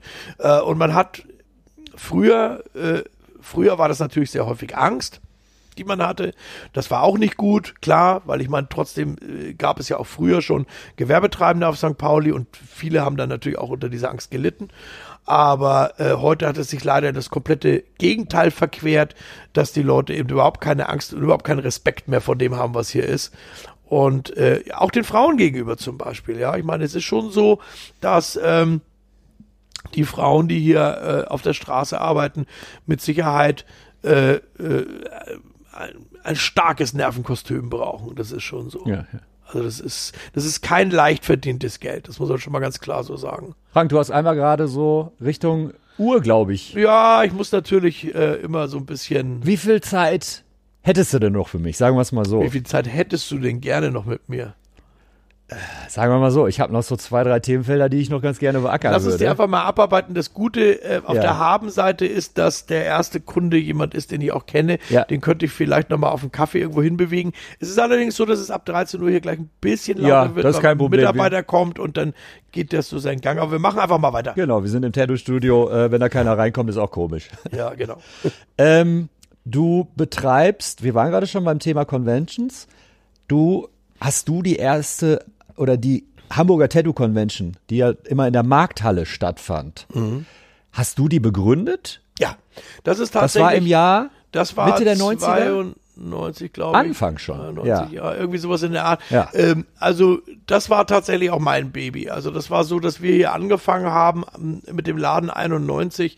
Ich fand es eher absurd, dass es bis dahin keine richtig gute also, gab. in da- dem ich kann, Sinne, ja? also das ist auch, das ist ein riesengroßes Thema, alleine schon deswegen, weil wir das ja jetzt auch äh, über ein Vierteljahrhundert gemacht haben. Ja. Also davon mal ganz abgesehen. Ja. Äh, äh, aber ich fange einfach mal so an. Es ist sogar so gewesen damals, dass man uns belächelt hat dafür. Also das. Wer hat euch belächelt? Äh, eigentlich, eigentlich ziemlich viele Leute. Also äh, das fängt bei Sponsoren an. Wir haben das völlig ohne Sponsoren auf die Beine gestellt, weil keiner an dieses Thema geglaubt hat. Also beim ersten Mal zumindest. Ne? Weil Als Tattoo Conventions Anfang der 90er noch nicht so ein Ding war, wie es dann irgendwann Mitte, Ende ja, der 90er man hat Jahre das genau, wurde. man hat das für eine Ja. absurde Idee gehalten. Okay. Es konnte sich halt, man darf halt auch nicht vergessen, dass wir mit unserer Veranstaltung halt auch zur ersten Liga oder zur ersten Riege so muss man sagen, der Tattoo Conventions in, in Deutschland gehören.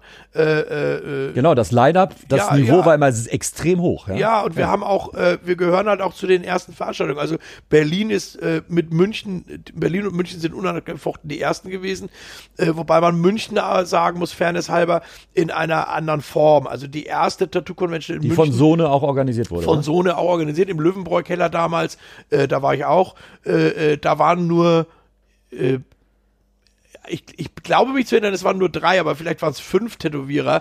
aber es war damals schon ein Spektakel mit, mit äh, ich kann mich zum Beispiel erinnern, dass ich da zum, zum ersten Mal in meinem Leben äh, eine Drag Queen gesehen habe. Okay. Das kannte ich vorhin. Das habe ich in meinem Ja. Leben noch nie gesehen, sowas. Also das war schon äh, äh, skurril, sage ich jetzt mal. Also das hatte damals schon äh, äh, äh, Ambiente und Flair und war auch in der Form, wie es damals von dem Sohne veranstaltet wurde, würde es heute sogar wieder funktionieren, sage Okay. ich jetzt mal so. Ähm, und dann halt Berlin natürlich, klar. Die beiden waren also zeitgleich. Mhm. So der Sohne mit seiner kleinen Geschichte da, die er ja aber auch nur einmal gemacht hat. Berlin hat damals Frank Weber schon gemacht? Frank Weber schon gemacht. Ja. Das war ja die allererste Veranstaltung, war damals im äh, Trash, bin ich der Meinung. Und die zweite war im Hux. Nee, Moment. Huxleys. Oh, ich glaube, die war schon im Huxleys Neue Welt. Und dann ging es irgendwann in die Columbia-Halle. Aber da, das weiß ich jetzt ehrlich gesagt Okay, gar ja. nicht so genau. Ich war auch auf der ersten, war ich nicht, ich war auf der zweiten. Oder ab der zweiten war ich bis vor ein paar Jahren auf jeder. Ja, ja. Vor ein paar Jahren riss das irgendwann mal ab. Also bei mir hat es tatsächlich abgerissen, als er in den Sommer gegangen ist mit seiner Veranstaltung. Für mich war Berlin im Winter immer der Immer Dezember, ein Muss. ja. Ein absolutes Muss, Ja. weil man hat auf der einen Seite äh, zum Jahresabschluss alle nochmal getroffen. Äh, dann hat er natürlich auch mit dem Dezember so ein Alleinstellungsmerkmal gehabt. Äh, äh, mit dem August passte das dann plötzlich mit meinem, äh, mit meinen Terminen nicht mehr so gut. Ja. Wobei ich jetzt gerade wieder da war und sagen muss, super, es ist anders, aber trotzdem gut. Ja. Aber da haben wir halt angefangen. Wir sind damals in Amsterdam gewesen auf der Tattoo Convention und äh, dann später in Dunstable. Und ich war so beeindruckt von diesem Treiben dort und und und auch durch die Möglichkeit, da überhaupt äh, Leute zu treffen, die die äh, äh, man ja sonst nie zu Gesicht Ja, bekommen nach Amsterdam, da kam ja irgendwie dann so, keine Ahnung, Markus Pacheco. Ach, das oder, war unfassbar, was Ne? man da für Leute äh, auf einmal treffen konnte. Äh, äh, diese ganzen Stilmischungen. Äh, ich kann mich auch in Amsterdam erinnern, äh, äh, da äh, hat Paul Booth einen Stand gehabt und äh, kaum einer wusste, was mit dem anzufangen. Der war ganz jung noch Was ist das für eine damals. Bildsprache? Was macht der da Ja, überhaupt? ja, ja, den kannte halt auch wirklich kaum jemand, weil, weil, äh, also wir kannten den, also die Ich glaube, der hatte damals so glatte blonde Haare ja, und schon, schon ein also bisschen die pummelig. Tätowierer Ja. kannten den schon, Ja, aber die, das Publikum kannte den nicht. Also es war die einzige Convention in meinem ganzen Leben, an die ich mich erinnern kann, an der Paul Booth mal für eine Weile rumsaß. ja, am ersten Tag. Also der war dann schon busy. Der hat dann, glaube ich, nur Tätowierer tätowiert an dem Wochenende, weil die wussten ja, wie gesagt, was, was da Sache ist.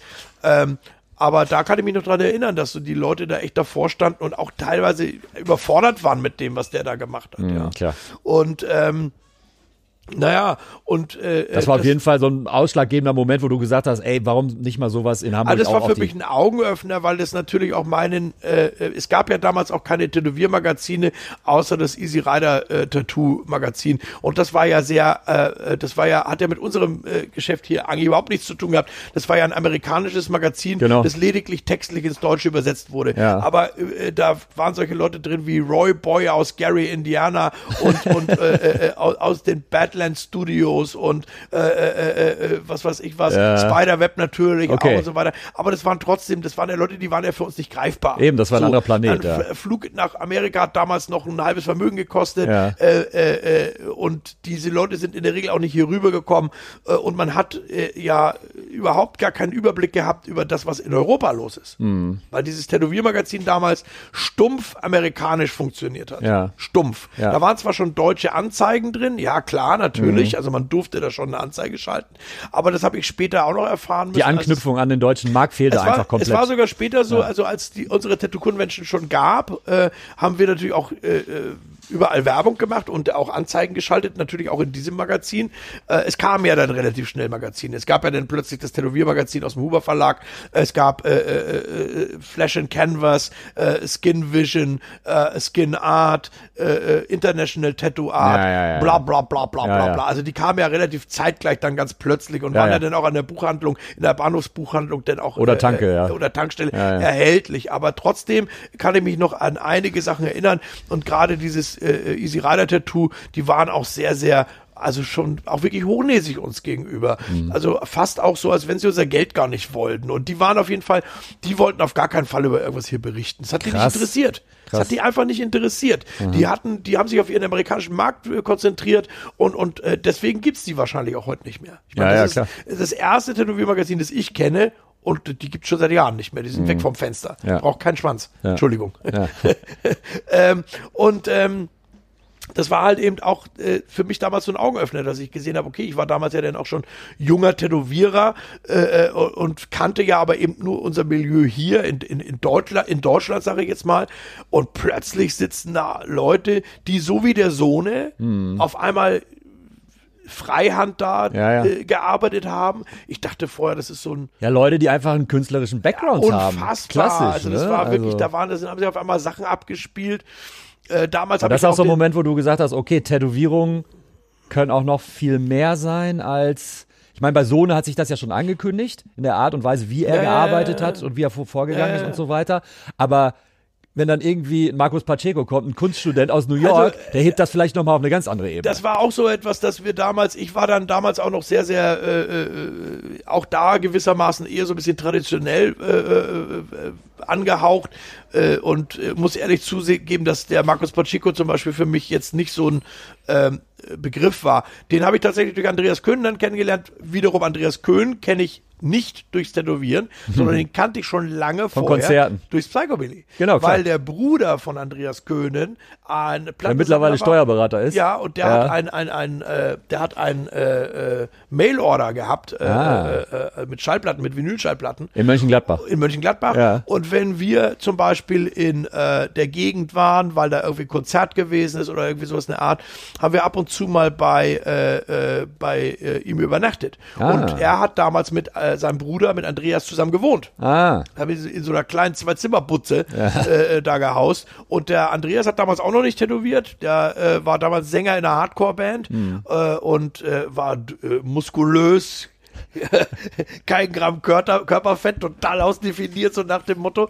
Und äh, äh, äh, war damals aber, glaube ich, schon, äh, hat Straight Edge gelebt und so weiter und so fort. Glaube ich mich zumindest erinnern. Und war sehr in dieser Hardcore-Szene drin. Also der war da wusste da auch richtig Bescheid, kannte da ganz viele Leute.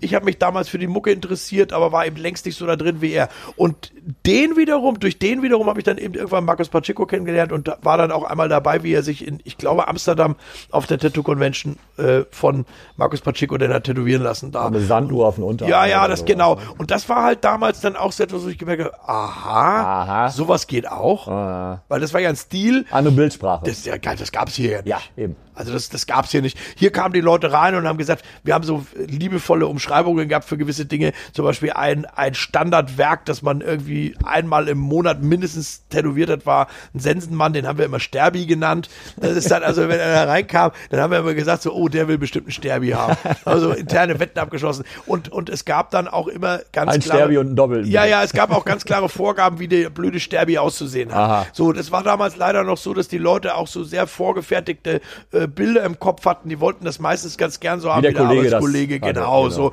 Da, es war auch noch die Zeit der roten Teufelchen.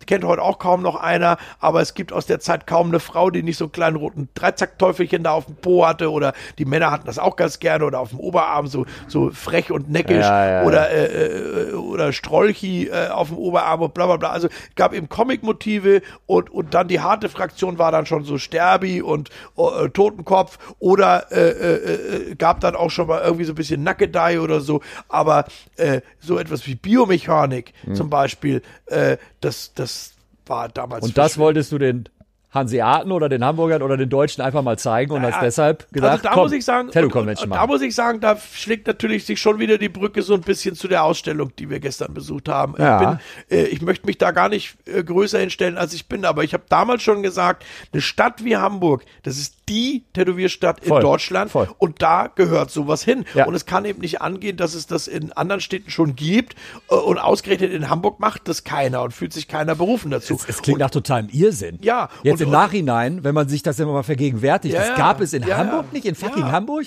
Wenn es eine in Deutsch, ganz Deutschland geben würde, nur, dann in Hamburg. Und deswegen haben Punkt. wir es dann halt auch gemacht.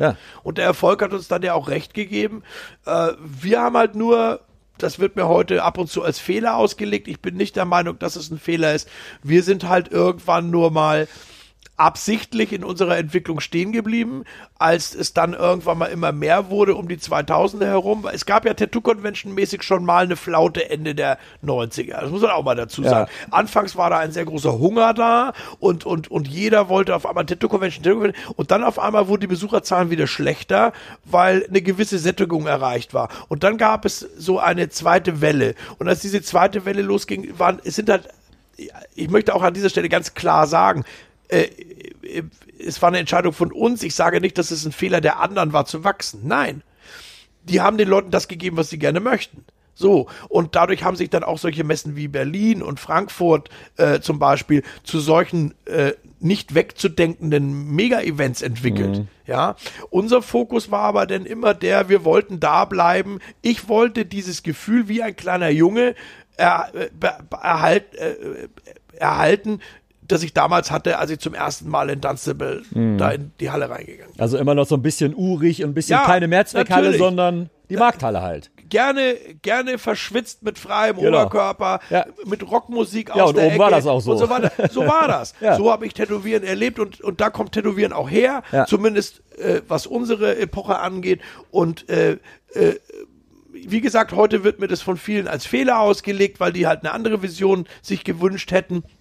Jetzt machen wir es ja. Jetzt haben wir gesagt, okay, jetzt äh, nach einem mehr als etwas mehr als einem Vierteljahrhundert äh, geben wir jetzt mal klein bei und, und, und machen und ändern das mal alles komplett. So, ja, wir gehen jetzt einfach mal in eine, in eine große Messehalle, äh, äh, äh, lassen das Ganze ein bisschen größer werden, ein bisschen atmen. Wer äh, ist eigentlich wir? Du und? ja, also es gibt noch zwei andere Veranstalter, die da mit drin sind. Einmal natürlich die äh, äh, der Kopf, sagen wir mal, der ganzen Sache ist die der Veranstalter der Hamburger Motorradtage, Ja. dass wir gehen da praktisch mit rein, ne? also schließen uns an seine Veranstaltung an, weil uns das auch aus verschiedenen Sachen für sinnvoll erf äh, äh, Ja, Orga erschien. halt, ne? Ja, ich meine, es ist auch schon so, dass er, er, der generiert halt auch eine ganz andere äh, Besucherzahl, als wir das können. Das muss Mhm. man einfach mal so sagen. Ja, das ist, äh, da muss man äh, nicht hinterm Berg halten damit. Und äh, die Jahreszeit ist auch besser. Unser, wir haben ja nun äh, lange Zeit an unserem Ostertermin festgehalten. Damals hat das ganz gut funktioniert. Im äh, der zweiten Hälfte unserer äh, Tätigkeit da hat sich das immer mehr als Nachteil herauskristallisiert. Äh, die Leute nutzen das dann doch mittlerweile sehr, sehr gern oder lieber für ein freies Wochenende mit der Familie. Auch die jungen Leute. Äh, es ist so das erste zusammenhängende Wochenende nach äh, den Feiertagen im, in, im, im äh, Winter, also nach Weihnachten, wo die Leute mal ein paar Tage wegfahren könnten. Zweiter Nachteil ist, je nachdem wie Ostern fällt, es fällt ja manchmal auch äh, in die zweite Hälfte vom April, kann aber auch mal in der ersten Hälfte vom, in der zweiten Hälfte vom März sein. Das heißt also, du kannst von Schnee treiben Alles. bis 20 Grad plus alles haben. Ja. Bei 20 Grad plus gehen alle in den Stadtpark und bei äh, Schneetreiben bleiben die Leute zu Hause. Das heißt also, es war auch da irgendwo vielleicht mal notwendig, dass man ein bisschen justiert. Äh, noch dazu haben sich um unsere Veranstaltung viele andere Veranstaltungen gebildet, die eine Woche vorher und eine Woche danach sind, aber in einem Umkreis von 60 Kilometern stattfinden. Das heißt uns also da auch irgendwo so ein bisschen Besucher abgraben, weil die Leute von außerhalb nicht mehr den Grund dafür sehen, eine Veranstaltung in Hamburg besuchen zu müssen, die dann vielleicht auch noch teurer ist, der Eintrittspreis teurer ist. Du kannst halt nun mal so eine Veranstaltung in der Innenstadt von Hamburg nicht für den Preis machen, Nee. wie du es in der Innenstadt von Lüneburg, Uelzen oder oder äh, äh, Hemmingstedt machen kannst irgendwo, ja? Ja. wo du vielleicht am Ende die Halle sogar noch umsonst bekommst, weil die froh sind, wenn da mal was passiert. Also aber auch da, das soll kein Vorwurf sein, es sind einfach nur so viele, ganz, ganz viele Sachen, die uns dazu bewogen haben, endlich mal zu sagen, okay, äh, Probieren wir dann, das mal aus. dann machen wir es jetzt halt mal anders äh, und, und gut. Aber wie gesagt, das war immer eine ganz bewusste Entscheidung von uns. Ich wäre auch vor 20 Jahren nicht zu blöd dazu gewesen, eine Messehalle anzumieten. Das kann theoretisch erstmal jeder von uns. Aber äh, ich habe da bewusst auf Geld verdienen verzichtet. Ähm, vielleicht dankt man mir das mal in 60 Jahren bei einer Ausstellung in, im Hamburg Museum. Äh, wenn ich lange nicht mehr da bin, steht vielleicht irgendjemand da und sagt, ja, und damals Herr Grabenhöft, der hat was. Aber äh, so ist es halt nun mal. Ja, solltest du dich vielleicht mal mit äh, Leon oder Jasper treffen, die Söhne von Ole, weißt du? Dann hat man es zeitlich schon wieder so organisiert, Ja, weißt du? die- Lass uns den Theo ja, ja. Vetter-Fehler nicht schon wieder begehen. Ey. Ja, ich möchte aber bitte nicht in einer fleischfarbenen Unterhose hier überall rumhüpfen jetzt. also die, die äh, dabei waren, wissen, was ich meine. Den anderen müssen wir das jetzt nicht erklären. Okay, aber ich, ich, ähm, ich will sie auch einfach mal so stehen. Ich habe da jetzt ja auch gar nicht nachgefragt. okay, ja, Sag ja, mal- nee, das war bezogen auf den Tattoo Theo. Ne? Okay, ah, oh, oh, jetzt haben wir es. Okay, ja, ja, jetzt ja, haben wir es doch. gefallen sozusagen. ne? Sag mal, ähm, wenn der 19-, 20-jährige Frank Krabbenhöft im Jahr 2019 rummarschieren würde, würde der nochmal Tätowierer werden? Das ist eine Frage, die ich so einfach nicht be- beantworten kann. Ist auch weil- eine Kackfrage, Weil ich ich, weiß. Nein, weil ich äh, ja anders zum Tätowieren gekommen bin als die meisten anderen Leute. Also das heißt, Ja. ich kann den, ich bin ja durch eine Verkettung von naja, doch eher Zufällen zum Tätowieren gekommen und würden sich die gleichen Zufälle heute wieder so ereignen, dann würde ich das wahrscheinlich auch als junger Mensch genauso wieder hinnehmen, weil als Anfang 20-Jähriger äh, du dein Leben ja auch ganz anders bewertest und auch auf Tätigkeiten gesehen ist es ja nicht so, dass du mit, du fängst ja nicht mit 19 einen Job an mit dem Hintergedanken, das mache ich jetzt bis ans Ende meiner Tage, sondern es hätte auch damals sein können, dass ich nach ein oder zwei oder drei Jahren feststelle, das ist nichts für Will mich oder machen, es hätte ja. sich halt was anderes Ja. äh, äh, ergeben, äh, was ich dann in dem Moment vielleicht toller gefunden hätte. Man muss auch dazu sagen, diese Musikgeschichte, daran habe ich sehr, sehr lange gelitten, weil ich habe natürlich damals auch, und das darf man ja dabei auch nicht unter den Teppich kehren, äh, meine Bands im Stich gelassen. Und mit einer hatten wir gerade eine Platte aufgenommen, das Ah, hat sehr, okay. sehr viel Geld gekostet. Ah. Und das Geld war dann natürlich auch futsch, keiner wollte das mehr kaufen, die Platte ist dann dementsprechend auch nie erschienen und so weiter und so fort. Und meine Mitmusiker haben teilweise zehn Jahre gebraucht, um wieder ein Wort mit mir zu reden. Weil die alle an das Projekt geglaubt haben und, und, und ich war plötzlich hier und habe das dann, also ich will damit auch meine auch meine Sprunghaftigkeit ausdrücken, die ich als Jugendlicher hatte oder als junger Mensch. Das heißt also, obwohl diese Band, die, speziell diese eine Band, meinen Lebensinhalt dargestellt hat, für den ich ja auch meinen damaligen Job gekündigt habe und so weiter und so fort, habe ich selbst diesen diesen Lebensinhalt erstmal an die Seite gestellt. Aber auch da gab es nie die Entscheidung, ich mache das nicht mehr. Ja. So, das hat sich einfach ergeben. Meine Band war irgendwann, hatte irgendwann die Schnauze voll davon, mir ständig hinterher zu laufen. Sie haben dann einen anderen engagiert, der meinen Part übernehmen sollte. Ich habe in der Band aber war in der Band der Sänger. Ich will nicht sagen, dass, Schwierig, ja. ich will nicht sagen, dass ich das besonders gut gemacht habe. Das hat damit nichts zu tun. Ja, aber Fakt- Drummer auszuwechseln ist Fakt, immer einfacher Fakt als die ist einfach, ja. dass es nicht angenommen wurde. Ja, ja. Die Plattenfirma, die das damals, die damals, die, wir hatten einen Bandübernahmevertrag. Die Plattenfirma, die damals gesagt hat, wir kaufen die Platte und bringen die raus, die sind sofort abgesprungen. Die haben gesagt, Alter, euer neuer Sänger, der hat ja so viel Charisma wie ein leerer Schuhkarton. So war es leider auch. Das muss man leider im Nachhinein so sagen. Wo ist Cookie Man hin? Verzeih mir, Pat. äh, und äh, äh, und äh, äh, äh, ja, und, und das Ganze ist halt dann einfach gefloppt. Die haben dann noch eine ganze Weile weitergemacht, haben sich dann noch mal haben dann den Namen nochmal geändert, haben versucht, die gleiche Platte nochmal mit komplett neuen Gesangsspuren rauszubringen. Das war dann total Desaster. Und äh, wie gesagt, also das bei, bei, also mit einem von beiden, äh, der Bassist Rick, mit dem äh, war ich auch wirklich äh, ein bisschen besser befreundet als mit dem Rest der Band vielleicht. Ja, der hat schon ein paar Jahre gebraucht, bis er wieder mit mir reden konnte. Also die waren schon enttäuscht, muss man schon sagen. Und damit, wie gesagt, drücke ich einfach nur mal meine Sprunghaftigkeit aus, die man als junger Mensch aber wahrscheinlich generell Ja. hat. Wenn mit 25 jemand zu mir gekommen wäre und hätte mir genau an, das Angebot gemacht, hätte ich gesagt, Frank, pass mal auf, uns ist der Sänger abgesprungen, wir haben einen Plattenvertrag, Japan-Tour, du komm hierher, Ja, ja, genau. pack dir die Kacke drauf und übermorgen sitzt du im Flieger. Dann wäre ich wahrscheinlich heute nicht Tätowierer. Äh, oder oder die Ja, oder ja. zumindest die Möglichkeit bestünde. Aber wenn ich die Frage beantworten würde ähm, aus der Sicht, die ich auf das Business habe und äh, aus der Sicht, äh, wie die Dinge jetzt sind, dann würde ich das mit einem klaren Nein beantworten, Mhm. weil das, was mich damals gereizt hat, davon ist nichts mehr da. Nichts mehr. Also der, auch der Zusammenhalt. Was mich in den letzten Tagen äh, äh, beschäftigt hat, und da habe ich auch mit ein paar anderen Tätowierern kurz drüber gesprochen, da müssen wir jetzt auch nicht im Detail ausführen, aber es ist, glaube ich, sogar in Hamburg, die eröffnen jetzt ein Studio, nämlich Edding. Ja, das ist auch schon sehr lange ein Gesprächsthema ja. äh, und das wird hier natürlich auch von allen mit Entsetzen wahrgenommen. Äh, das ist jetzt allerdings zu einem Zeitpunkt passiert, wo ich schon die Schultern hochgezogen habe. Wo du sagtest so, der Karren ist eh also weitestgehend im Dreck, das macht den Kohl jetzt auch nicht mehr fett, ja. Das macht es okay. für mich jetzt nicht mehr ja. schlimmer. Das ja. ist jetzt nicht so, dass ich da, also ich habe da wirklich ein paar Anrufe bekommen, die Leute waren entsetzt und mhm. um Gottes Willen auch aus, aus weiten Teilen Deutschlands plötzlich, wo so mit, fast schon mit Beileidsbekundungen, ja, irgendwie so, Mensch, Frank, was passiert denn dabei? Und die waren teilweise schockiert, wie, wie, naja, gelassen ich das genommen habe, mhm. weil ich mir mhm. einfach sage, da sind schon viel früher Sachen passiert, die ich beschissener oder mindestens genauso beschissen fand. Äh, äh Was denn zum Beispiel? Naja, ich Gab's finde. mal einen Moment, ausschlagenden Moment, naja, wo du dachtest, also, so Moment, hier, hier dreht sich gerade irgendwas komplett auf links. Ich kann den Moment nicht festmachen, ja. weil es auch eine schleichende, trotzdem ja auch eine schleichende Entwicklung ist. Ich ja. meine, äh, es ist schon merkwürdig, dass auf der einen Seite sich unsere Branche dann doch sehr schnell verändert hat in den letzten Jahren, äh, verglichen mit den vorangegangenen Jahren. Trotzdem ist es aber auch da ja ein schleichender Prozess. Es ist ja nicht so, dass du eines Morgens aufwachst und sagst, ach komisch, das ist aber irgendwie alles anders, mhm. sondern du, du, das sind es geht in so, in so Wellenbewegungen, sage ich jetzt mal, dass du irgendwie plötzlich feststellst, Moment mal, ähm, das ist jetzt plötzlich nicht mehr so, wie es mal war und so weiter und so fort.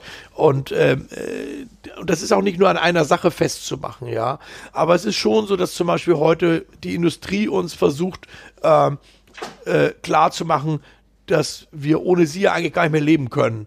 Und vor wiederum 25 Jahren gab es eigentlich gar keine Industrie. Ja. Also das heißt, während du äh, da noch Tätowiermaschinen von äh, Tätowierern gekauft hast, die die äh, mit teilweise einfachsten Werkzeugen, was sie im Keller zusammengebosselt haben, ähm, gibt es trotzdem jede Menge Leute, die, und da sind wir dann von mir aus wieder bei jemandem wie Philipp Loy, der mit diesen alten Knatterbüchsen äh, den meisten äh, äh, Xayen und Cheyenne-Tätowierern heute noch den Arsch wegtätowiert und zwar auf einem Bein und blind. Ja. Und das sollte man sich bitte immer vor Augen führen. Hingegen, wenn ich jetzt mal zu einem von diesen Superkünstlern gehe und nehme ihn die Cheyenne oder Xayen ab und drücke den so eine Knatterbüchse in die Hand, dann sind die am Arsch. Weiß er nichts damit so, anzufangen. Ja. Weil die gar nicht wissen, wie so ein Ding funktioniert. Die können sich auch keine Nadeln mehr löten und bla bla bla. Ich kann mit meinem Motorrad an den Strand fahren und dann mache ich den Rückenbild. Wir reden jetzt bitte nicht über Hygieneumstände, aber ich schließe meine Tätowiermaschine an die, an, an die äh, Motorrad Batterie an und löt mir da schnell noch mal ein paar, paar Nadeln und so weiter und so fort. Das heißt also, diese Traditionen, die den Beruf so lange am Leben erhalten haben und die auch so lange dafür gesorgt haben, dass der Beruf so eine Sonderstellung hat, äh, diese Traditionen werden nicht mehr nicht das nicht mehr, dass sie nicht mehr gepflegt werden, sondern es interessieren sich immer weniger Leute dafür. Ja, okay. Und ich bin schon der Meinung, dass man als jemand, der seinen Beruf liebt und ernst nimmt, äh, nie vergessen sollte, wo man herkommt, ja. Äh, und das ist in dem Moment egal, ob du ein, ein, ein Bäcker bist oder ein Tischler oder äh, äh, ja oder oder auch ein Koch zum Beispiel. Das heißt ja deswegen nicht, dass man an einer Feuerstelle kochen muss wie 1846, aber es ist doch es ist doch schon schön, wenn ich weiß, wo kommt mein Handwerk denn her? Welche Entwicklung hat mein Handwerk denn gemacht in den letzten 100 Jahren? Was ist da Ja, ich sage immer so ganz plakativ so, ey, wenn ich mich für Fußball interessiere, dann weiß ich, wer Franz Beckenbauer ist. Punkt. Ja, also, ne? Äh, also, also wie gesagt, das ist so, also einerseits stört mich da so ein bisschen die Haltung der Industrie, die auch, äh, wie gesagt, so tun, als wenn die, viele Sachen werden ja dann auch schon gar nicht mehr hergestellt. Zum Beispiel äh, gibt es schon keine Metalltipps mehr, da werden nur noch Reste verkauft. Gut, nicht alles hat seine, hat noch seine Daseinsberechtigung heute. Das muss man auch mal ganz klar sagen, ja. Um Gottes Willen. Ich arbeite ja selbst auch mit modernem Equipment.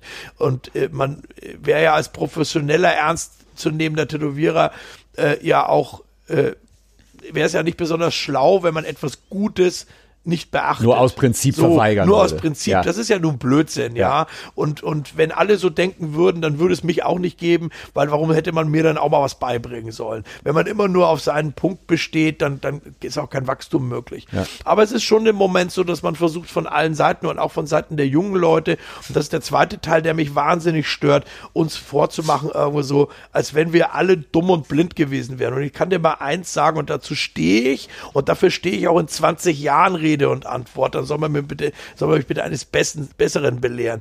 Dieser ganze Hyperrealistik-Kram, den du bei Instagram siehst, bitte, in 20 Jahren wird das aussehen wie Schlons. Das weißt du, das weiß ich und das weiß auch jeder, der tätowieren kann. Ich finde, So. wenn es nach 20 Jahren erst Schlons ist, ist es schon sehr gut gemacht. Ich Also würde ich eher sagen, gerade- nach ich hab fünf jetzt, bis acht Ich Jahren. habe die 20 Jahre jetzt gewählt, Ja. weil ich glaube, dass einige Leute vielleicht ein bisschen mehr Zeit brauchen, um das zu begreifen. Ja. Aber ich will damit nur untermauern und einfach den jungen Leuten da draußen jetzt mal eins sagen. Wir sind nicht zu dumm, zu doof, zu faul oder sonst was gewesen, das zu machen, Mhm. sondern wir haben von denen, die vor uns da waren, gelernt, was möglich ist und was nicht möglich ist. Und dass es heutzutage gewisse Dinge gibt, die besser möglich sind als früher, ja, das bestreite ich nicht. Auch die Motivauswahl hat sich geändert, ja, das stimmt auch. Und damit haben sich auch mehr Möglichkeiten ergeben, ja, das stimmt auch. Aber es gibt einfach gewisse Dinge, die sind mit dem mit dem Motormeißel in die Granitwand gebracht. Ja. Und das ist und, unfucking abänderlich. und das Zack. ist unver und zwar warum? Weil wir auf lebendem Körper arbeiten. Für den Fall, dass das da draußen jemand noch nicht verstanden hat. Und dieser verändert sich. Mach ein Foto von dir, nackt vor dem Spiegel, mach in fünf Jahren noch eins, mach in fünf Jahren noch eins. Vergleich die Fotos, versuche etwas selbstkritisch zu sein. Ja. Siehst du eine Veränderung? Und dann weißt du Bescheid. So, wir werden alle, der, der Körper leidet einfach und ich gebe zu, ja, es gibt einfach unfassbar viele richtig gute Künstler da draußen. Und die Fähigkeit zu haben, so etwas auf, auf, auf Körper umsetzen zu können, ja, die hat natürlich nicht jeder. Aber ich glaube, dass diese Leute eine schwimmende Grenze haben in Bezug auf den Respekt, den sie dem Medium entgegenbringen. Weil für den Künstler sollte nicht nur der Moment zählen, in dem er sein Instagram-Foto hat, dass er natürlich danach auch nochmal schön mit Bildbearbeitungsprogramm äh, Programm ein bisschen aufpeppt, weil das darf man bitte auch mal nicht unter den Teppich kehren. Tätowierungen waren vor zehn Jahren ein bisschen ehrlicher als heute, ja. Das ganze Instagram kannst du nämlich eigentlich so wie es ist in die Tonne kloppen. Das ist einfach so. Also selbst wir fummeln an unseren Fotos rum, Ja, ja. weil du sonst gar nicht mehr bestehen kannst. Wobei bei- sich das bei uns wirklich im Rahmen hält. Also ich äh, mache mein Schwarz nicht schwärzer zum Beispiel und Ja, solche. Sachen irgendwo, ja. Bei uns kommen die Leute hier und sagen, ja, aber ich will das genauso schwarz haben, ja. Ja. Dann musst du zur Firma Edding gehen. Genau. Die machen das dann wahrscheinlich, ja. Temporär. ne? Also von daher, äh, der lange Rede, kurzer Sinn.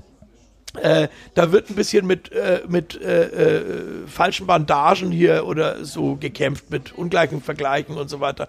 Und äh, das ist halt eben auch nicht ganz richtig. Und nur weil den Leuten die, äh, die Vergleiche fehlen, ja, weil sie es ja noch nicht so lange machen. Und das alleine ist kein Fehler. Ja. Es ist kein Fehler, erst seit drei Jahren zu tätowieren oder seit fünf. Dafür kann ja keiner was. Das hat ja jeder irgendwann mal angefangen. Aber wir haben den anderen, die vor uns da waren, vielleicht ein kleines bisschen besser zugehört haben trotzdem unseren eigenen Weg. Und natürlich haben wir auch Fehler gemacht. Natürlich haben wir auch da gesessen und haben gesagt, so, aber ist ja schön, dass der sagt, das geht nicht. Aber guck dir mal, was ich hier mache. Äh, meine 5 Mark Stück große Tätowierung mit 43 Grauschattierungen. Ja, dahinterher waren es zwei. Frank, ich danke dir schon mal bis hierhin. Wir müssen äh, ein bisschen gerne. auf die Zeit gucken, weil du musst auch noch tätowieren heute.